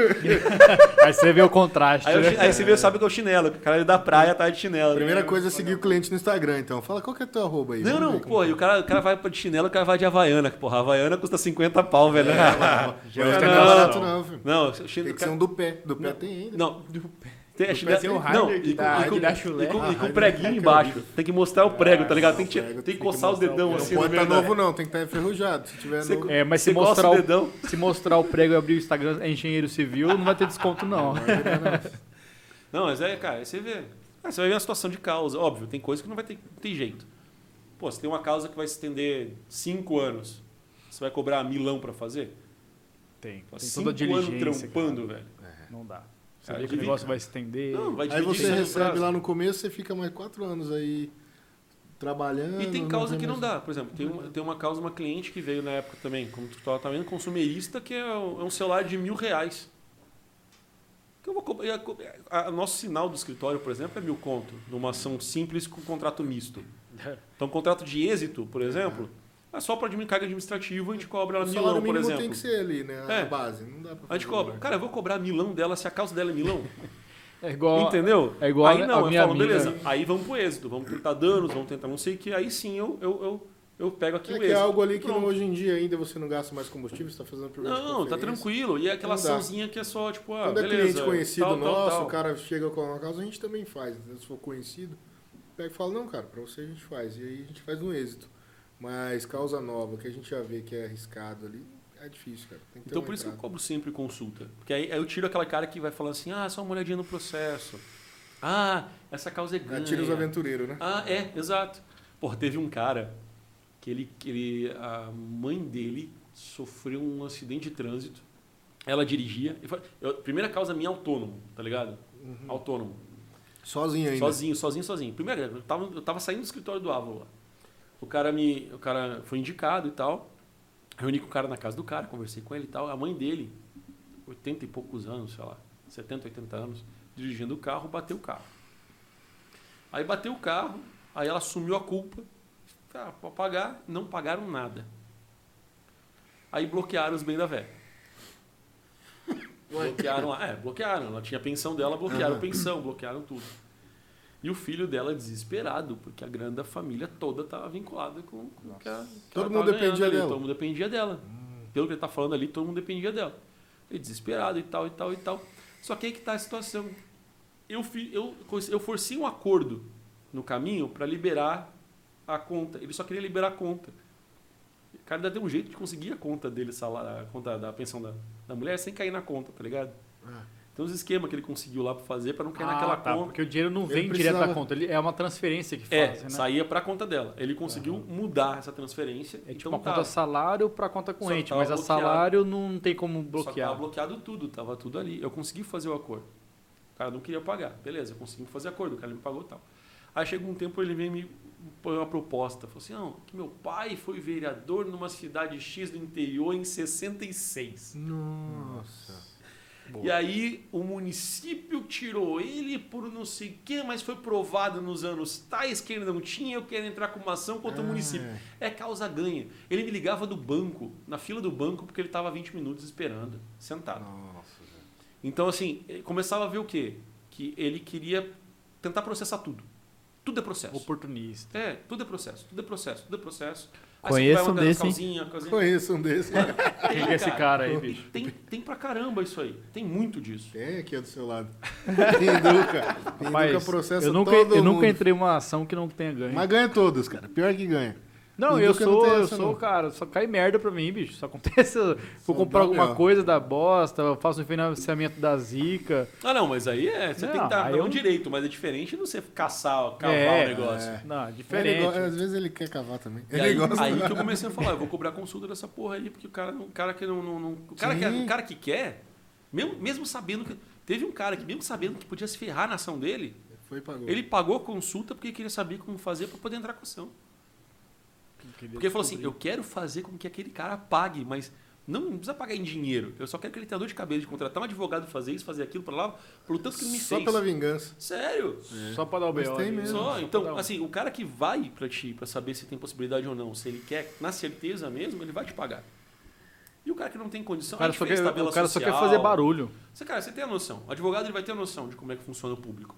Por exemplo, sou previdenciário, vamos supor. Cara, eu tenho uma pessoa aposentada, luas, eu não vou cobrar consulta do velhinho, coitado. Aí, mas eu sei como é que funciona. a situação. Eu sei como é que é a aposentadoria, eu sei como é que é o lucro da relação, eu sei quanto tempo demora, e eu tiro lá, sei lá, tantos por cento do, do ano inteiro. Né? Ah, eu, sou, eu sou consumerista de causas pequenas, a juizado especial, geralmente você não vai cobrar consulta. Uhum. Só no mérito mesmo. Você acaba pegando pelo êxito. Pelo êxito. Agora, eu sou um criminalista. Eu não vou, cara, ah, beleza. Não, cara, a maioria é à vista, cara. A maioria é à vista. Não tem como você cobrar. Você faz um parcelado se você acaba sabendo a fonte pagadora. Né? É o familiar, você tem lá, você faz um contratinho, você faz um negocinho. Mesmo o contrato tendo aquela. Né? Aquela contrato no folga. criminal ela não tem aquela força tamanha no contrato civil. E seu primeiro contato na penitenciária, ela foi tranquilo? Foi, cara. O primeiro contato que eu tive na penitenciária foi por causa de uma é, quebra de medida protetiva. O cara estava mais de 90 dias preso. É, não, tinha, não tinha decretação de, de prisão preventiva, não tinha nada. É porque ele ele estava preso porque ele, bêbado, passou na rua. Ele tinha, ele tinha ameaçado a mãe, a irmã e a filha. E a, a sobrinha. Bêbado. Aí fizeram medida protetiva. Aí ele passou na rua para ir na casa antiga dele Hum, pra pegar não sei o quê. O guardinha na rua lá viu, chamou a polícia. O cara prendeu o cara. Aí ele tava mais de 90 dias preso, sem análise nenhuma, sem nada. Aí a gente. Isso foi antes também da, da, da, da lei do abuso de autoridade, né? Do pacote de crime. Mas ah, ele tava lá aqueles 90 dias e tal. A gente conseguiu fazer com que as, as vítimas revogassem a medida. A gente foi conversar com o juiz, tudo. Aí foi a primeira vez que eu fui lá na delegacia. Eu fui na tela, foi no trânsito ainda. É, no Petrão, lá? É, foi no CT.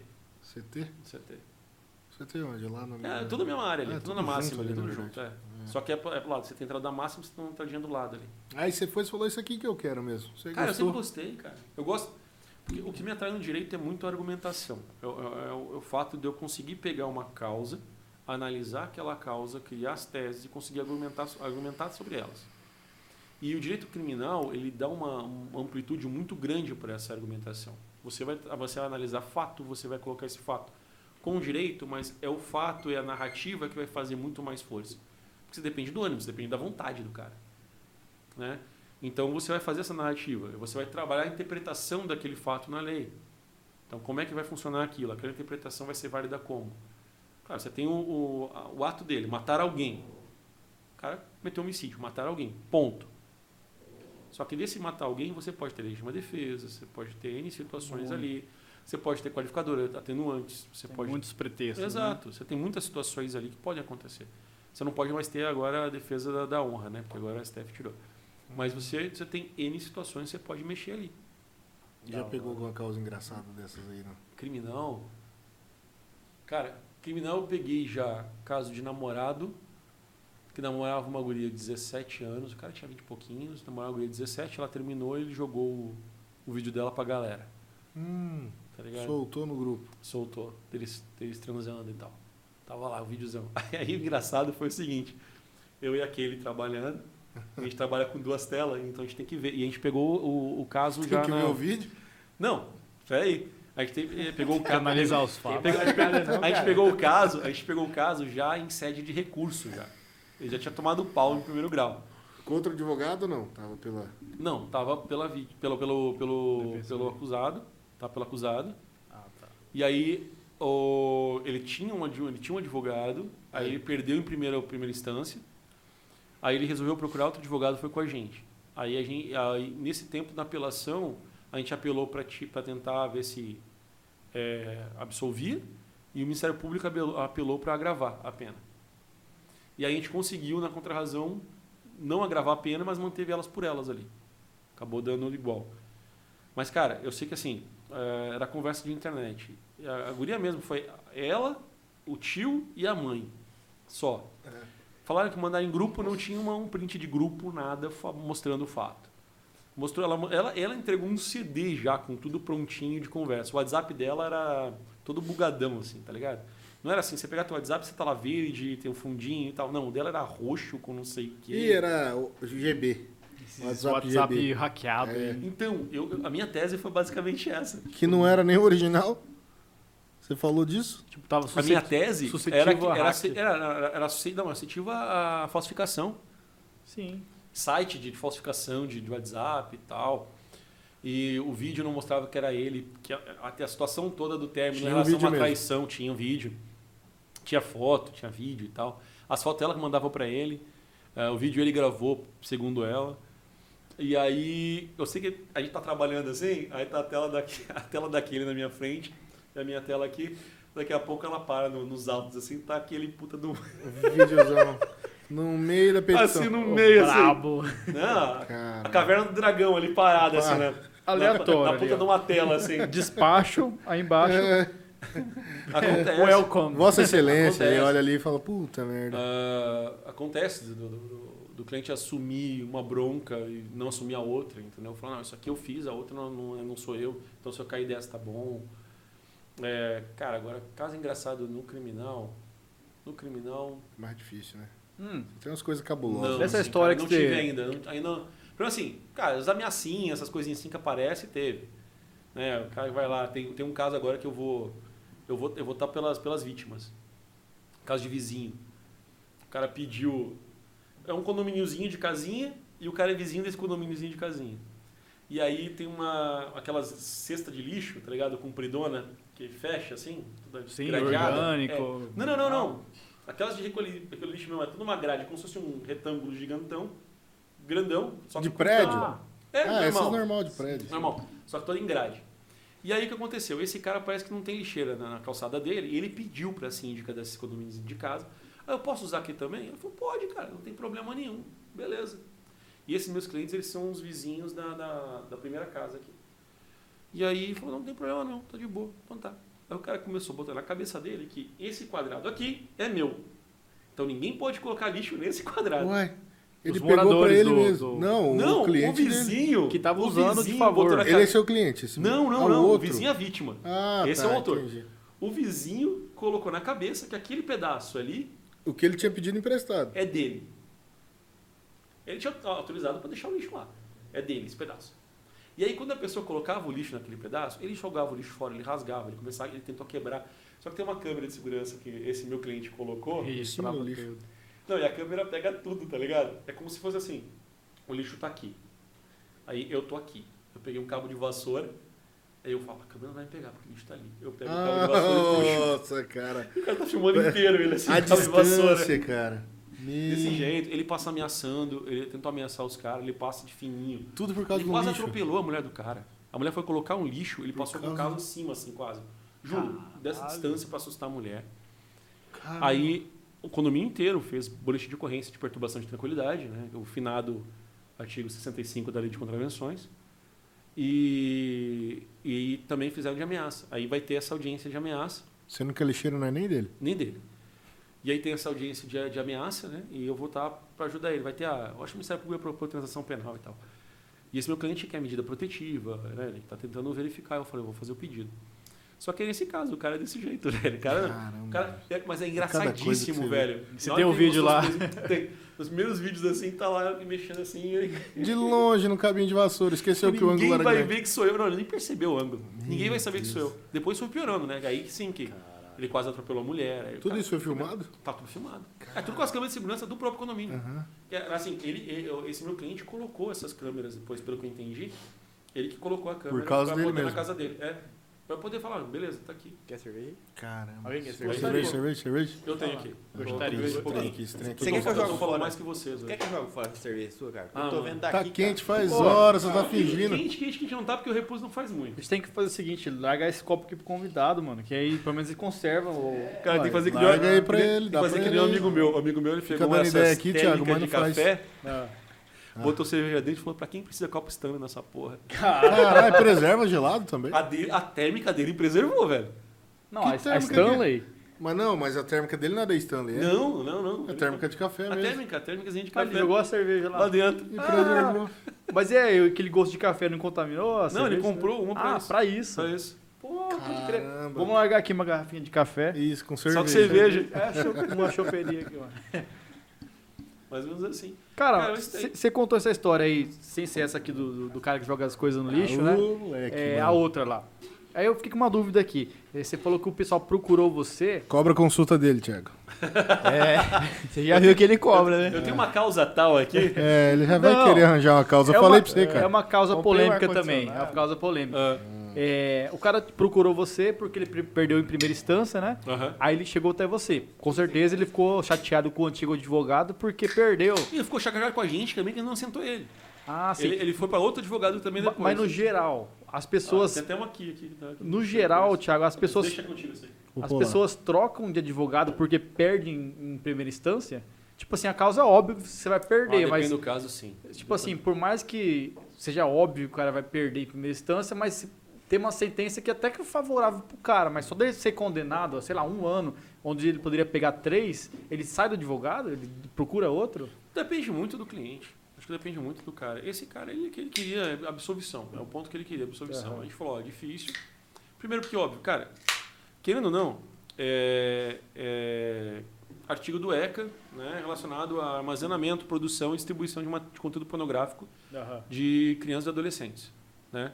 Então já é algo que, tecnicamente, é repulsivo já. Mas o cara já procurou né? você Socialmente, sabendo disso. não tecnicamente. Sim, Já não. Sabendo que é da BO pra ele. É repulsivo. Não, ele já, ele procurou a gente já, que foi indicado por outro advogado, que ele foi conversar e tal. Uhum. Esse advogado acabou procurando a gente exatamente nesse ponto. Ele saiu, tinha tomado fumo já. Ele, Ah, tinha, ele tinha pego acho que oito anos. Não, mas a, a pergunta é mais assim, ele foi sen- sentenci- sentenciado negativamente, é, cria aquela, tipo assim, pô, esse advogado não deu conta do negócio só Ah, porque ele sim. foi... Não, eu não sei, eu, Eu não sei, acho na que verdade. sim, eu acho que nesse caso. Pode mesmo, ser. mesmo sabendo que ele deveria Mas- tomar fumo, mas o cara Eu às acho que vezes nesse pensa só caso, ser. esse caso bateu mais, eu acho que foi o seguinte. ah, quando chegou a.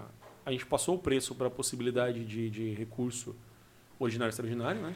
Então a gente passar Aham. para a STF STJ. A gente passou a ideia de, desse a ideia de recurso para lá. É, mas eu acho que pesou muito foi o fato de que, ah, esses caras devem ser novos, parece ser advogado novo e tal. Porque o advogado que ele pegou depois era um advogado mais velho. O nome conta, né, cara, nisso aí. Então, o, no- É. o nome e a idade contam. Depois, óbvio, não fazendo juízo de valor nem nada, mas eu, fui, eu tive a curiosidade de tentar ver qual que foi a tese. Porque tinha uma tese relacionada à legítima de- a, a, a indúbio pro réu, né, presunção de inocência ali, com a questão toda da falta de análise probatória. A gente apresentou toda a linha argumentativa que no acórdão não foi, não foi observado. Então eu falei, vamos tentar jogar essa linha aqui, para essa linha, esse viés. Então, para o STF, vamos tentar brigar a relação toda da preservação constitucional da legítima defesa, da, da, da, do pro réu, da posição de, de, de não culpabilidade. E daí, o que, que foi tentado pelo outro advogado foi o fato de que, a narrativa dele foi o fato de que o vídeo foi feito por uma menor de 17 anos com autorização dela. Sendo que a jurisprudência e a própria legislação já relaciona que independe o fato ser autorizado ou não. Aquele, aquela, aquele ato é criminoso. Então isso não ia. Um estudante de direito de faculdade ia ver que isso não, não colaria. Que essa, essa, essa relação não colaria. Então acabou que, na verdade, o cara pagou o cara para fazer uma Pelo defesa que, nome na e verdade, não não, ia, não É ia ser que, feita. que eu vejo? Que a galera vai muito por isso de nome, a pessoa mais velha e tal, mas ela não nota que o advogado novo, ele quer demonstrar trabalho, ele quer ganhar, cara. Quer ele fazer o precisa nome fazer dele. o nome dele. Então ele vai lutar pela sua causa ali de todo jeito. Não, o cara vai ver tudo. então, Tem muita gente que chega- chegava para mim e perguntava: Porra, mas esse advogado dinossauro, esse advogado mais velho e tal, sabe? O cara quer ficar na fazenda, de boa. O cara né? tá lá. É, tá Não, querendo mas- relaxar já às vezes. Pô, eu vou ter uma audiência com um cara que. É, muito na civil isso acontece. Sim, sim. É, eu vou ter uma audiência com um cara que já é, porra, experiente, o cara é, é, é tipo OAB 001, tá ligado? caras- O cara é porra, Veiaco. lá atrás, o cara é veaco já. E eu só acabei de sair aí, mal, mal saí da fralda do direito e eu vou fazer audiência com o cara, eu tô ferrado. Falei, não. Estuda a inicial, estuda a contestação, estuda as peças que tem principais, estuda a prova, saiba, Ação faz a análise do pedido, do pedido, senta lá. Você pode saber uma coisa, que aquele advogado que tá lá, o velhão, raramente ele olhou o processo como você vai olhar. Exatamente, ele Por tem a equipe dele. Ele não, e outra, ele tá tanto tempo ali que ele tem vício de trabalho. É. Primeira audiência sozinho, ela foi meio atípica. Eu já tinha feito audiência antes, mas com outro advogado do lado. Então eu Ah. deixava ele para poder ver e tal. Mas a primeira vez que chegaram para mim ah, eu estava no Ávolo até na época, uma advogada trabalhava lá, ela tinha a carteira dela. E aí ela chegou e falou: Tiago, eu não posso ir na audiência. É uma audiência no Juizado Especial Federal. É, é para clientes que são, eles são servidores públicos federais. Tá? E aí tem uma questão tal lá que não foi. A, a, a, tipo, a agente de execução penal federal. Né? Policial agora é Polícia Penal Federal. Né? Uhum. Então, no caso dos coletes, os caras estavam atrasados e tal. Então, eles estavam com colete vencido. Essa era mais ou menos a, a linha. Então, eles estavam pedindo o- os coletes novos. E esses coletes vencidos, era, eles, tinham- eles têm dois tipos de colete. Tem aqueles coletão que você vê lá no... Aqueles gigantão. Por fora, né, grande. Por fora. E tem uns que eles levam para casa, para eles usando, que eles cedem por causa de organização Que criminosa. por dentro De risco por dentro. protege a mesma coisa, Exato. menor. Não, você tem a proteção. Você bota na roupa ali e você vai para casa. É chamado de colete acautelar, né? Esse, esse colete acautelar, ele vai por baixo da roupa. Então o cara vai. Tem muita organização criminosa, cara. Você tem períodos ali que o pessoal, PCC, Comando Vermelho, etc., tava lá falando, vão matar agentes penitenciários federais. Então teve muito disso. Né? Saiu na mídia e tal, muito. Então eles tinham que ter essa proteção. E o colete estava vencido no período. E aí teve essa ação que estava sendo pelos agentes contra a União. E aí essa advogada falou, ah, não tenho como ir. Aconteceu um problema pessoal, eu não tenho como. Você cobre para mim? É só conciliação. E a conciliação é facinho. Você vai chegar lá, são sete, é, são sete os clientes. Vai chegar ali, vai sentar com o cliente. O cara fala, não tem acordo, fechou, termo, acabou. Levanta o próximo e acabou. Meia hora você vai embora, fica tranquilo. E aí o Herbert, que é um puta dos advogados que tá lá no Ávolo, cara. O Herbert é um cara que mais me ensinou lá dentro. Chegou pra mim e falou, cara, lê tudo. Que vai saber o que vai acontecer lá. Puta merda. Eu falei, beleza, vou ler Você tudo. achou que ia tranquilo? Não, eu achei que é tranquilo, mas ele falou, ele botou um pouco de medo. Eu falei, lê tudo. Beleza, li tudo. Le- Imprimi a inicial, contestação, tudo e fui pra lá. E era pra ser uma conciliação. O que que o AG o AGU fez? O AGU, cabelão branco, velhão, assim, de mil anos. Devia ter mais seus 60 anos de idade. Foi ele mais dois agentes de execução penal federal lá com ele a tiracolo, vestido uniformezinho, tudo bonitinho. Tá. Aquela coisa linda de, de, de, de desfile de rua, tá ligado? De filme, igual filme. Porra, total. Tudo de preto, os caras com dois coletão na mão, assim. Um nível 3, trabolho assim, e um menorzinho nível 2. Pra demonstrar lá. Olhei aquilo e falei, caramba, eu cheguei pro doutor, isso é audiência de instrução? Eu achei que era conciliação. Ele falou, não, não, isso aqui é pra eu falar com a juíza pra gente fazer uma proposta de acordo pra vocês. Então minha cabeça já falou, mano, esse cara vai chegar aqui, ó, tá aqui o colete, vocês esquecem. Caralho. Ele chegou, botou, ele pediu que todos eles fossem ao mesmo tempo lá na, na audiência. Um dos clientes estava perdido, ele tinha confundido com o fórum, estava atrasado. E essa foi a minha sorte do caralho, porque começou o negócio todo, o cara chegou no finalzinho, tá ligado? Ninguém percebeu. Os caras botaram na mesa, tinha uma mesa lá na, na audiência, o cara botou os dois coletes na mesa, sentou, falou, não, doutor, a gente pediu para fazer essa audiência com todo mundo, porque a gente quer falar essa questão, porque essa questão do colete, virou para os dois agentes e começou a fazer pergunta para os caras. Ué. Começou a falar, não, como é que é a questão do colete aqui? Como é que é não sei o quê? Como é que é a dificuldade? Não, eu fui conversando para expor como é que é a dificuldade da União naquele contexto dos coletes. Mano, naquela hora eu desesperei pra caralho. Eu peguei meu celular assim, comecei a falar com uma advogada ali do escritório lá e comecei a perguntar, falar, ah, consta o ata. Se por acaso tá lá, se tá em ata, você pede prazo e te... Beleza. Pô, a primeira vez, né? Falei, tá. Porque deixei o cara falar. E eu sou, eu, quem me conhecia antes, eu era muito assim de. Eu estourava fácil. Já, o que é que você tá falando tanto aí? Pergunta, pô, isso é conciliação, você faz assim. Eu deixei o cara falar, falei, na minha cabeça, uma hora e se enfoca. Uma hora e se enfoca, uma hora e se enfoca. E ele foi fazendo pergunta e falando disso, falando daquilo e tal. Quando acabou, eu perguntei, doutora, pra juíza, tá ata? Ele falou, não, doutor, não tá, isso aqui é só pra gente conversar, pra poder saber. Ah, então eu posso fazer pergunta pra eles também? Na minha cabeça, eu falei, agora não tá ata, se fizer merda, cara, ninguém vai saber. De igual para igual, né? Cara, eu, eu peguei aquela inicial, a contestação, e comecei a perguntar, então beleza, se esses coletes estavam. é, você fala que tem uma dificuldade da logística para compra de coletes. Esses coletes foram comprados em 2009, o prazo deles é de 5, 6 anos de, de Validade. validade.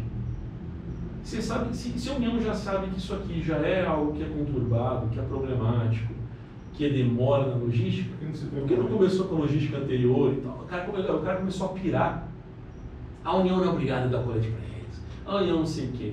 Eu sei que ele chegou a falar que os caras assim, Não, é perigoso também quando andar colete vencido aí, vai saber se alguém rouba, acontece alguma coisa. Então fala pro diretor amanhã pegar o colete deles. Cara, nessa hora a diretora olhou, a diretora, a juíza olhou assim direto pra ele e falou assim, doutor, você fez isso na minha frente, né? Os caras Aí, contradizem na própria aí, aí que eu peitei e falei, doutor, o senhor está coagindo os meus clientes porque não aceitaram o código de acordo de só aceitar o colete daqui a 180 dias, E vai deixar ele sem colete, não. sem colete e sem, sem os danos morais equivalentes, porque a União é obrigada a, a, a- a prestar tutela a todos os cidadãos, inclusive pri- prioritariamente a seus servidores. É, porque o senhor fala que não tem, isso é algo que é habitual por conta disso, disso, disso, disso, disso. Cara, eu sei que o cara pirou, o cara falou, você só quer dinheiro, né? Você quer não sei o que. Cara, a audiência que era para ser meia hora durou quase três horas. E foi a minha, e foi a minha, um podcast já e foi a minha, e foi a minha primeira audiência de conciliação de instrução de julgamento. É se fuder. Mas já resolveu ali. Não, acabou, né? Calma, né? Nenhum dos caras já tava com a tutela já, já tava com o colete normal já tutelado. Aí a ju... eu falei, cara, ele não vale a pena. Aí eu falei, a juíza falou, não, eu pedi para constar em ata aqui, ó, que a União vai, vai- que a União vai ceder logo, né? Vai dar esses a partir do momento da chegada para eles. E aí a juíza falou, não, independentemente da situação, vai fazer, tá? Constou em ata. Falei, pelo menos agora, na hora que for fazer o julgamento, ela já vai ver aquela conciliação, vai saber do que se trata. Caraca. Minha primeira audiência foi essa. Tipo, eu tive que você me e virar falou assim. pra doutora, falou, doutora. Não, agradeceu, eu conversei o negócio, falei pra ela como é que foi, ela agradeceu pra caramba. Falou, puta, eu ia ficar perdida também. Porque é, é- é muito atípico, né? Essas coisas atípicas acontecem pra caralho. Se não tá preparado, é complicado. Essas tatuagens aí, cara, muita gente tem preconceito com você? Você é advogado e tá, ser todo tatuado? Eu vou te dizer que direto não. Assim, Eu não, eu não senti isso, não, assim, de, direto pra mim. Assim, falando. Mas chega a ser. Mas eu já, já teve gente já que deu aquele passivo-agressivo. Porque tá só ligado? te vê de social, né? A hora que te vê com uma, tatuagem, fala, vixe. Ah, não. Mas eu deixo claro, cara. Eu deixo claro que eu tenho. Não tem problema nenhum. Eu já tive, eu já pensei algumas vezes nessa questão da tatu, assim, com, com cliente. Olha, tem cliente que era evangélico pra caramba e tal. Eu falei, puta, será que vai dar alguma É, merda? minha, mãe, minha mãe não te contrataria, não. cara. Então, só que aí que tá. Esse cliente meu evangélico pra caramba, ele me segue no Instagram, ele já viu que eu tenho Depois que tatuagem. ele conhece, viu, sei curte. o Mas acabou, cara. Quebrou já um tabu, esse, esse tabu da tatuagem faz hora. já. Não, quebrou, mas tem aquela Não coisa, não, o pessoal mais velho. É, ah, por mas exemplo, tem que se ser eu, muito eu, eu não tradicional. seria previdenciário, por exemplo, tatuadão, assim. Eu estaria sempre mostrando. Por quê? Porque pessoas mais idosas têm um pouco mais O de. cara do, do previdenciário de tem que ser problema. libera calçou ali, aquele cara mais é, tem que ser o cara descoladão. mais descoladão, é. Certeza. Tem, que, tem que saber lidar. Puta, tá todo mundo ali, a, a, a vozinha, o vozinho ali e tal. Então não tem aquela coisa, da tatu assim não tive. Mas eu falei, já teve colegas advogados, aí sim, não tanto clientes, mas colegas de advogados que eram meio passivo-agressivo. Uma vez eu falei que, ah, vou fazer uma tatu. O cara falou assim, ah, não faz numa, num lugar muito muito aparente, não. Caralho, mas que lugar que não vai ser aparente aqui, porra. Não tem como. Eu tenho aqui, velho. Que lugar que não vai ser aparente, cara. É foda, né, cara? Só se tiver, tipo, engomadinho mesmo, Não, de terno, assim, eu não vou tatuar a mão e não vou tatuar a cara. Sim, é isso aí. Entendeu? Não É, vou. o mínimo porque você tá O na pescoço audiência, eu não vou, é. ruins. Ô, mas eu Mas vi, um resto? cara, eu vi um cara no Instagram que eu fiquei puto, velho, porque eu não podia ser esse cara. Que cara. Mano, o cara, o cara tem tatu... Eu não sei o nome dele, porque eu vi... Sabe quando aparece... Quando você vai Sugerido. naquele... Sugerido no Instagram? Ah, O cara tava fazendo um vídeo, câmera aberta, tal, escritóriozinho bonitinho, mesa bonitinha, livro atrás e tal, falando sobre direito penal, falando sobre os negócios assim. O cara tinha tatuagem na mão, nos dedos, assim, na cara, o negócio. caramba. Lotado de tatuagem, terninho e tal, mandando mó. É, mas o cara deve ter um tô- respeito, ele já conquistou. Então, eu falei, cara, esse é duro, cara, né, pra ele estar ali, fazendo, fazendo o conteúdo dele dessa forma, atuando assim desse jeito, ele tá com o escritório dele, no mínimo algum respeito ele tem. Não tô falando que o cara seja rico, seja o cara É. Não, sim, foda ele do caralho. conquistou já alguma fez a coisa. cena Mas dele. ó, ele tem, uma, ele tem um, um ponto ali. Uhum. As pessoas respeitam ele, pra ele poder se colocar dessa Mas você forma. acha que nos tempos de hoje, isso é um trampolim? Por exemplo, as pessoas mais velhas, igual a gente estava falando, elas não, não têm tanta intimidade com, com a tecnologia, com vídeo, etc. Se um, um cara novo não tem tanta experiência, começar por esse lado, você acha que ele leva vantagem? Começar por esse lado como você disse. Sim, gravar vídeo. É, Ah, não, igual leva, leva, falou. leva. Voltado para esse, plu- eh, pra esse público, É, você fala, né? exato, Cara, exato. mas que público que você dessa tá falando? O, o Mas é o pessoal mais dele. antigo. Cara, mas Ah, uma, tá. uma merda que tá acontecendo muito, assim, e ainda bem que aqui no Mato Grosso do Sul não tem essa porra pro advogado, não tá acontecendo pro advogado, Porque a gente pega muito a questão de São Paulo. São Paulo e Mato Grosso do Sul são muito parecidos nesse Aham. ponto. É, aqui não proíbe essa publicidade de, de é, publicidade, mas essa linha de informação de rede social. Então aqui não tem proibição do advogado usar o Instagram, não tem proibição do cara usar o Google Ads, nem o TikTok. Aí tu pega Bahia, tu pega Minas Gerais, cara, os caras fazem. Porra, a Bahia é proibido você usar Google Ads. E Google Ads é uma coisa que qualquer outro. É você precisar no Google para colocar teu nome. Você paga pelo clique que o cara vai dar ali no negócio. Não é uma publicidade, não é um, não é um outdoor. Não é Nada falando- antiético ali, né? Na E pro cara é que não tem muita grana, porra, eu, cara, advogado novo, não tenho muito tempo de advocacia, não tenho muita grana, cara, Instagram é a, cara, é a, é a vitrine, velho. Porque hoje em dia, se você andar na rua, você vai ver duas pessoas olhando pra rua, o resto olhando pra uma tela. Sim, exato. Cara, é Então- o cartão de visita mais poderoso do que. Hoje é, o cara vai ver você, o cara vai saber quem tu é. É por isso que eu não escondo a tatuagem. Porque o cara, o cara vai, vai, vai te ver, ele vai saber o que tu pensa, ele vai saber como tu age. É que ali ele já te vê tudo, ele já vê o seu conteúdo e tua aparência, Sim, né? é, Da o mesma que forma. você vai mostrando. Não dá pra ele julgar só pela sua aparência. Então você coloca tá para tendo- não dar, você coloca para não dar dar surpresa pro cara. Não quero, não vai dizer minha vida inteira não tá no meu Instagram. Uhum. Entendeu? Mas tá lá, às vezes um momento com a minha esposa, tá lá uma brincadeira que eu faço, tá lá às vezes uma Isso cria que proximidade, né? Sim. E tá, eu tenho uma postagem minha que eu coloco. Eu sou advogado tatuado. E daí? Sim. Entendeu? Porque o que está valendo para mim é o meu valor. Então, isso dá, é, essa, essa, essa publicidade, essa possibilidade, dá para um advogado mais novo, para quem está entrando, para quem tem essa, esse recurso, dá a possibilidade do cara se mostrar. Coisa que quem tem a possibilidade de se mostrar é o escritório grande, é o cara que tem a grana, porque ele consegue lá é, ter contato com a revista tal, que vai publicar uma matéria que ele falou, tal. o jornal tal, porque ele que vai, o cara vai chamar o cara para fazer a matéria disso. Então, isso é o evento. tal, Acaba o sendo uma vai- mídia obscura, né? Porque na Exato. verdade ele tá financiando aquilo ali talvez Não. por trás e, e Cara, aí, tem. aí quem isso pode já consegue. aconteceu, isso acontece. Mas assim, quem vai chamar vai ser os caras de nome. Você não vai chamar o Thiago da Costa Rec lá, né? No Ferreira e Rec Advogados, para fazer uma entrevista no, no- na, na TV Globo, a não ser que seja é, tenha uma, uma indicação de alguma coisa. Eu fiz, por exemplo, quando o TJ estava desmatando uma área lá daquela, daquela região, por causa da discussão toda da, da tombada do Parque dos Poderes, do tombamento do Parque dos Poderes, porque eu faço parte da comissão, e aí o presidente da comissão não podia, a vice não podia, falou, Thiago, você pode? Eu falei, beleza, eu faço. Porque, mas se não fosse isso, os caras não iam atrás de mim para fazer uma entrevista. Agora, o meu Instagram, vai, o pessoal vai vendo, vai seguindo, vai observando, vai analisando, vai sabendo como é que eu sou, e eu tenho a liberdade de eu falar como eu quiser ali. Isso. Então isso dá. E por isso que advogado mais velho não pensa tanto nesse ponto, né, cara? Porque o cara não sabe mexer nisso aí. Aí ele, Ele não... tem aquele, ele tem aquele vício de, de trabalho ou, tipo, desconhecimento mesmo da, da ferramenta. Ele vai- Porque dificilmente um advogado mais antigo vai estar no Instagram colocando a cara dele e falando com o público dele. Ele vai estar no Instagram, mas tirando a foto lá, que eu Exato. falei, era na, na- na- no evento da OAB, Exato. ah, tirando a foto dele no escritório, tirando a foto dele assim. Só que só, ó, eu na, sessão tal da OAB, ou eu fiz sustentação em tal lugar. Ele não vai colocar mais daqui. Não tem proximidade nenhuma Exato. Com, com, com o público, com quem tá vendo. Ele as vai usar- ele vai. É usar aquele- aquela imagem formal do advogado em atuação. Eu vou usar como fosse o Instagram no início. No início a gente pensava o Instagram como isso. É um álbum de fotos, É um álbum de, exato. É um álbum de fotos. Exatamente isso. É. Então é É esse isso aí. ponto. Ô, Thiago, mas ainda revertendo a conversa pro lado da comédia ainda. É, você ainda tem algum projeto, alguma, alguma visão de fazer, elaborar algum conteúdo ainda voltado para esse segmento? Cara, eu tenho saudade pra caralho da comédia. imagino, Agora o cara ir para Curitiba, velho, tentar... Foi uma das experiências mais legais que eu já tive na minha vida, foi essa época. Mas, cara, chega um tempo assim, parece que ah, eu fiquei um pouco, vamos dizer assim, perdi um pouco do tato da criação. assim, eu ainda tenho que voltar para. Eu tentei, eu fiz. Elaborar. É, eu fiz há uns dois anos, eu, eu abri o show do Di Lopes aqui, com outro comediante daqui de Campo Grande. Tentei criar uma piada, tinha uns projetinhos aqui para teste de piada aqui também, que eram de Aham. teste.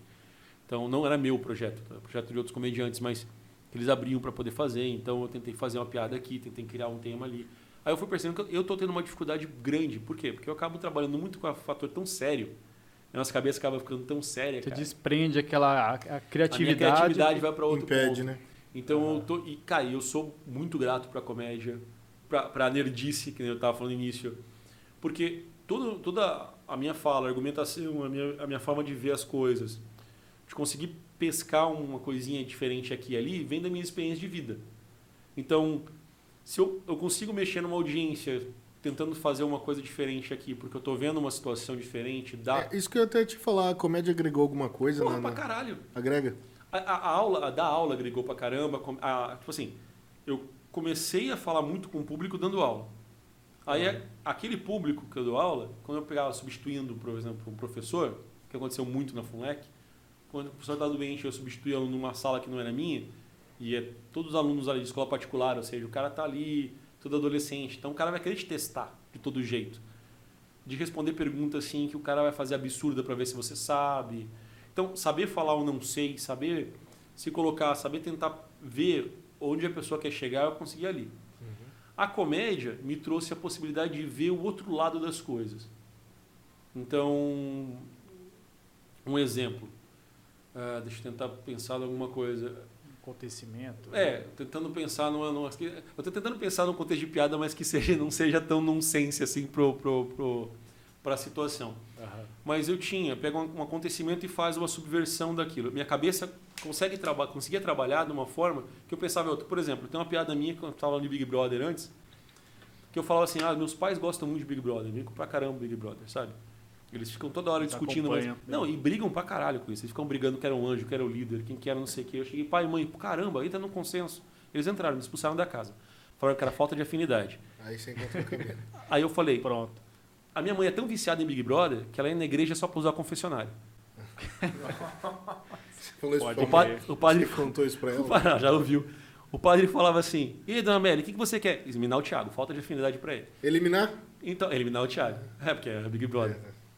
Então, ah, esse contexto eu, fiz, eu faço o quê? Eu faço uma subversão da ideia.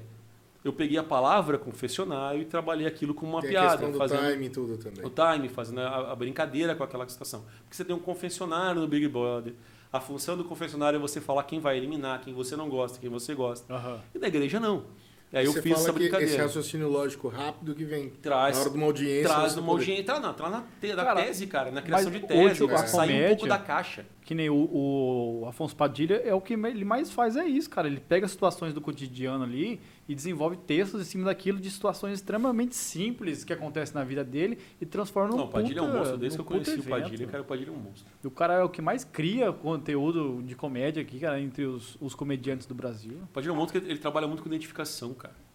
Tem umas piadas do Padilha que é um absurdo. Ele consegue fazer uma piada com um chuveiro de ligar, fala, quente "Cara, e frio, cara, e isso." você dá risada. É a da mãe, cara. Ele tem uma Mãe. piada da mãe dele que eu acho incrível. Adoro. É a piada que ele tinha desde 2010. Ele fazia no Curitiba Comedy, fazia no Era Só Que Faltava.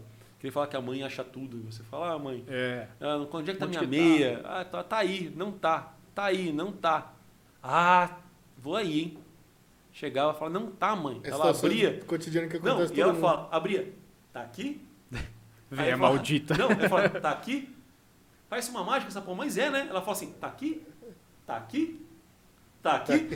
Tá Aí ligado? o cara trabalha em cima disso, Ele pra isso. acentuar aquela, Ele aquele assim, momento. né? Exato, porque é absurdo. E quem nunca, Todo quem mundo nunca passa por isso. Cara, fala, mãe, eu não tô achando minha camiseta, mãe, eu não tô achando não sei o quê. A mãe vai lá, abre o negócio onde você viu 30 vezes e acha. Então, ele trabalha com identificação. E é foda, cara. É foda. Ele é incrível nisso. É igual o Ventura. O Ventura trabalha com identificação, mas ele trabalha com identificação muito de nicho. Quebrado, então, né? ele criou uma persona que ele não tinha antes, e essa persona começou a trabalhar, começou a trabalhar o, o, o contexto todo do mundo que ele vive. Ele Tá chamando o Thiago de boy, cara? Cara, hoje ele tem, ganha grana pra caramba. Ah, mas finalmente, pelo, ele pela história dar- que ele, tem- fala, ele, tem era uma- bancário, pô. Ele tem uma puta. Não, ele, era, ele trabalhava num caixa. Diferente. Ah, ele né? não era bancário, não? Não, não, ele trabalhava num caixa. Ele não era concursado de banco e Tá tal. bom da Pô, Ele mas certo. como assim atendia. ele trabalhava num caixa? Ele atendia. Mas num caixa? Mas ele não é bancário que fica no caixa? Cara, é- eu acho que é banco privado, não é aqueles bancos assim. Então, tipo, é bancário, mas sabe sei lá quando. Eu acho que ele é, devia ser estagiário, atendente. Funcionário do. Ah, Funcionário. Tipo, Achei que posso ajudar, bancário coisa mesmo. assim, eu acho. Ah, entendi. Porque ele conta que ele tinha, atendia uma senhora que mexia, que precisava de dinheiro do Previdência. Hum. Ele fazia essas coisinhas assim. Ah, no ele caixa eletrônico, você fala aquele que ficava na Eu não frente. sei, nem sei se era tinha caixa eletrônica na época também. Eu não acho que ele é chegou a ser um, um caixa do, que ele era de mais atendimento, pagava boleto lá. Mas não era aquela coisa, eu acho, de, de- de- do, do cara de carreira, eu acho que não. Ô, Thiago, mas se você tiver vontade, disponibilidade ainda, cara, a gente tá aqui à disposição. Se você precisar e pensar num projeto bacana voltado pra comédia, a gente tá aqui, cara, com vontade de gravar e com as câmeras apontadas. Cara, tem muito comediante aqui em Campo Grande, tem muita gente ah, que é bacana pra conversar. Não, não só o podcast, quiser fazer um formato separado, alguma coisa assim, voltado especificamente pra comédia, a gente pode sentar aqui e conversar, um projeto Ah, bacana. Fechou? Beleza? Sem Não, problema. tipo assim, sem, sem intuito algum, se chegar no consenso, beleza, se não chegar, beleza, também. Mas o importante é trocar uma ideia voltada pra isso também, cara. Cara, é legal. Eu Campo gosto Grande muito tem muito pra comédia. evoluir na, na Tem, comédia. cara, tem. É, o problema de Campo Grande, na verdade, é o fato do público não tá. Ele É. pega muito. O que é de fora é bacana, o que é de dentro. Não compra as ideias de quem É. tá aqui, né? Exato, paga absurdo, Porque, cara, cara lá o fora. Zazik mesmo tem um exemplo. Cara, o Zazik, a gente tinha aula com ele no, acho que no primeiro ano do ensino médio. Cara, ele parava 50% do tempo da Pra aula contar piada. pra contar piada. Eu e a piada piada dele eu- prendia todo mundo. Eu todo mundo ficava piada que eu assim, ó. na aula também. Acabou de fuder com o Zazik. mano. O Zazik recebia met- salário pra contar metade E eu da lembro, aula. eu lembro mais da piada dele do que da aula, velho. Puta que E- e pariu, o bicho agora terminou de prendia, fuder. Só que o, o que dava mais graça no Zazik era aquela cara de louco dele, alucinado, falando assim, né? Cara, a última vez que eu vi o Cara. Zazik fazendo piada, ele fazia umas piadas de cunho político, velho, que eram foda, cara. É, tipo, sem brincadeira. Tipo, Aham. eram piadas que eu falei, cara, foi, nossa, muito boa essa piada. Ah, o Zazik é o Gentili do Mato Grosso do Sul, né? É porque ninguém conhece, E né? o Zazik era meu vizinho, Mas é acredita, mano? exatamente isso. Ele, Ah, morava, ele ele, morava morava perto da minha casa ali, o Zazik. É. Zazik quando é o Gentile, Gentile do Mato Grosso do Sul. Mato Grosso do Por Sul. quê? Cara, porque ele fazia essas piadas de cunho político. É, gente ele fez Cara, foda-se, na tá época da ligado? escola, ele contava, tipo assim, É. meio padilha, assim, meio situação que acontecia na vida dele, que nem ele vai comer um bife ali, aí ele fez o arroz e o bife, aí o cachorro vai lá e come só o bife dele, tá ligado? Só Ele que, fica- cara, se, se o Ogareno tivesse do lado dele, o Samper tivesse do lado dele, ele era o mesmo cara. E ele, tipo, tocava foda. Não era ele É. que tinha um não, humor negro? Ele não tinha um humor negro que ele fazia ninguém. também? Um negocinho ou não? Não, acho que não, não, Não? sei. Eu não lembro dele fazendo humor negro. Pra mim que era, eu não lembro Eu também. sei que piada tem, ah, tem várias vertentes, né? Que nem o Ventura, o, o Pa- o Padilha. O Padilha faz também nessa linha, mas ele, ele meio que transita um pouco em todas as áreas. O Murilo Couto, esse pessoal fa- faz muito storytelling, assim, né? Que isso? É. Storytelling é meio que você fazer a piada meio que contando a história da Eles- questão. É. Ah, sim. Então, na, na É- verdade... é todo um contexto pra contar É, uma história que é muito, envolve muito- tudo. Tem muito nos Estados Unidos isso. Você pega a relação de storytelling. E outros comediantes, por exemplo, o Léo Lins. O Léo Lins, a piada era mais a piada inicial do Brasil aqui. No Brasil, que tinha isso nos Estados Unidos, mas os Estados Unidos acabou fazendo vertentes. A caminhada é Aqui o mais engraçado do que o, o É, resultado. aqui, aqui você faz um estilo de setup, setup punch, que é o, corpo da piada, que é o que é a história rapidinha e a, a desvirtuação dela, toda o quebra de, de, de paradigma da piada para a parte engraçada. Então, como eu falei, ah, minha mãe ia na igreja, depois eu Big Brother, só para usar o confessionário. Então, a- usar o confessionário é que acabava entrando como se fosse o punchzinho da piada, entendeu? Para você fazer a alusão com o Big Brother que eu falei um pouco antes. É, e isso acontece no Léo Lins é aquela coisa de eu tenho que fazer em um minuto seis piadas, por exemplo. Então era uma piada atrás da outra. Agora dos caras, essa questão do confessionário, É eles já usariam desde a época que ela, Não, ela vai começar a igreja, falar tal sobre- jeito pra é. fazer isso aqui. Eles iam falar, não, porque Até a minha vida assim, fez isso e tal. Aí coloca uma coisinha que você vai dar risada, não porque é uma piada, mas você fala, caralho, eu faço isso. Eu faço isso.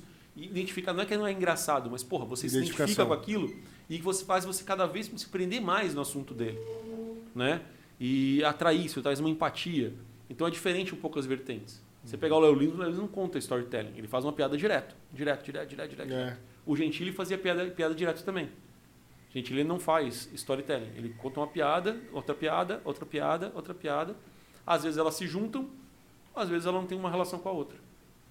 Já o, o Padilha e o Ventura, não. Ele faz todo o caminho para poder contar.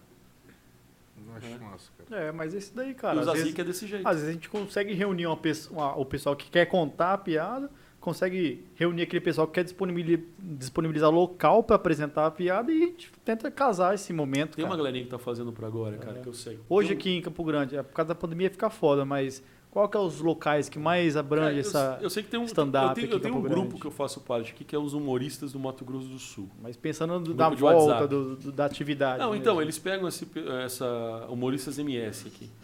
Eles, eles. De vez em quando tem. Tem o Júnior que ele tá tendo no local. Tem alguns lugares que eles estão conseguindo um barzinho, um lugar assim que estão fazendo lá. É de vez em quando, quando conseguem fazer. Sim, sim. Ele até tava tá propondo fazer foda. um UFC de comediantes aqui. É mesmo? É, um zoar com o freestyle outro. ali É, de, mais ou menos. Eu- comédia. Eu vi uma coisa assim dele assim, eu não sei se vai, se vai ter. Ele tava colocando FC categoria. é fritada? É mais ou menos. É meio que, por Uma exemplo, fila? você- eu e você. Não, eu e você colocava assim, por exemplo, é eu e você. Aí eu começo a falar toda. Eu faço uma piada de você, você faz uma piada de mim, eu faço uma piada de você. Tudo negativo, em um minuto, por exemplo. Tipo, é, uma batalha de um rima. minuto. É, é, é, é. Tipo um minuto, assim. Aí, primeiro round. Aí passa o tempo, segundo round. Assim vai, até ver quem ganha. Cara, eu nunca vi esse formato, cara. Deve ser louco. na Gente, ele fritada, fez isso cara. aí. É, no, Não, no mas quem, programa quem do que faz isso? Tinha o batalha. tipo, o, o fritado é com o Não, Portugal. Portugal. O com- fritado, Portugal. cara, fritado tipo roasted. Roasted É. é, legal pra caramba. É Agora, uma coisa que eu queria fazer pra Esse caralho. batalha é do Danilo Gentili. É, foi no. Teve no. no, no De noite. De noite. É. Que massa, vou assistir essa porra. Cara, o. Falando Aquela que é Cris bom, que apresenta o Vênus, ela foi campeã nessa batalha. Foi, não, ela fez, ela faz o roasted. Cara, a Cris Cris é gente boa pra caralho, a Cris Paiva. Você conhece ela? Conheci em Curitiba. Ela é muito gente boa. Eu falei com ela uma vez que tava no Twitter, que ela, ela falou assim, ah, me fala uma forma legal de atender o telefone. Aí eu escrevi como se fosse uma, uma chamada de rádio. Ah, É, mas por que, que ela pediu isso? cara, brincando. Fala, me fala uma forma Ah, legal. de você atender o comentou. telefone. cara. E aí eu atendo, eu, eu atendo, eu atendo, não, não era nem cumprimentei não. E eu, e eu vou ligar pra você. Se manda o telefone, quem achar legal, eu vou ligar, a gente vai trocar uma ideia. Eu falei, beleza. Caramba. Aí eu fiz a brincadeira, ela curtiu, ela me ligou, a gente trocou uma ideia. Aí depois de um tempo, um ano, dois anos, ah, eu encontrei com ela em Curitiba, porque ela foi fazer um show, não era só que faltava, eu tava fazendo o Open lá ainda. Aí a gente trocou ideia, conversou. Cara, ela, assim, ela é inteligente pra caralho. É, eu piadas, cara. vejo, Ela pô. trabalha no- no muito bem. podcast delas, as ideias que elas trocam. Nossa, e ela, é- é- tem um conteúdo massa, eu acho. E ela legal. transformou todo o o problema dela com o ex-marido dela, cara, num É texto. foda, né, cara? Fudido, cara. É foda. Fudido, fudido, fudido, fudido. Então tem muito cara bom, cara. Tem muito cara bom que é desconhecido, cara. Tem muito cara bom que é desconhecido, infelizmente. reunir, vamos reunir, reunir esse clã aí de caras desconhecidos É, que mandam bem na jovens. comédia. E aí, então... E aí, encerrar daqui? encerrar, a galera tá com preguiça de assistir já? Ou Encerrar, não? né, cara? Se quiser, nós duas fica mais uma hora aqui, mano. Duas horas de ver. vídeo. Eu falo pra caralho. Não, Foi massa, foi massa a ideia, Thiago. Foi depois boa, que chegar nossos cabos lá pra, pra alimentar. Puta, a- aí faz ao vivo, dá um jeito de fazer Dá ao pra- vivo. Eu vou fazer ao vivo, cara. Vou- a gente vai, Chama vai, pra vai mexer ideia aqui. geral, assim. Chega, começa Dá a falar, mais é. um, sei lá, uns 5, 6 episódios aí. A gente vai jogar Mano, ao é vivo. só quando vocês quiserem me chamar, vocês ficam à vontade, Aham. cara. Eu tô... Fechou, obrigado por vir aí, cara. cara. Pô, foi massa pra caramba. É, Se deixar, a gente valeu, conversa aqui Thiago. no nossos bate- bastidores ainda, a gente conversando. Se juntar tudo, tem quatro horas e pouco. Já. Não, a gente Caralho. tem história, vai começando a... Aí eu É, vou falando aí, legal. indicando uma coisa na outra. Se vocês não pegar, A a rapaziada que a conversa. gente conversa de chamar aqui falou, pô, mas aí vai render assunto? Eu falei, cara, você chega aqui, bicho, passa 10 minutos, você acha que, que foi pouco? Ué. Tipo assim, parece que passou 10, mas foi uma hora. Acho Que que nem a gente teve que pausar aqui pra carregar a bateria. Tava uma hora e meia, cara. Então, uma hora e bicho, quarenta. é, rende a conversa, é massa É pra rápido. caralho. Pô, eu gostei pra caramba, velho, de Massa, verdade. né? Mas Gostei é, bastante mesmo. por hoje a gente fica Valeu, aqui. Tiagão. É isso Valeu, aí. Thiago. Hoje é só, Valeu, gente. gente. Tamo junto. Falou!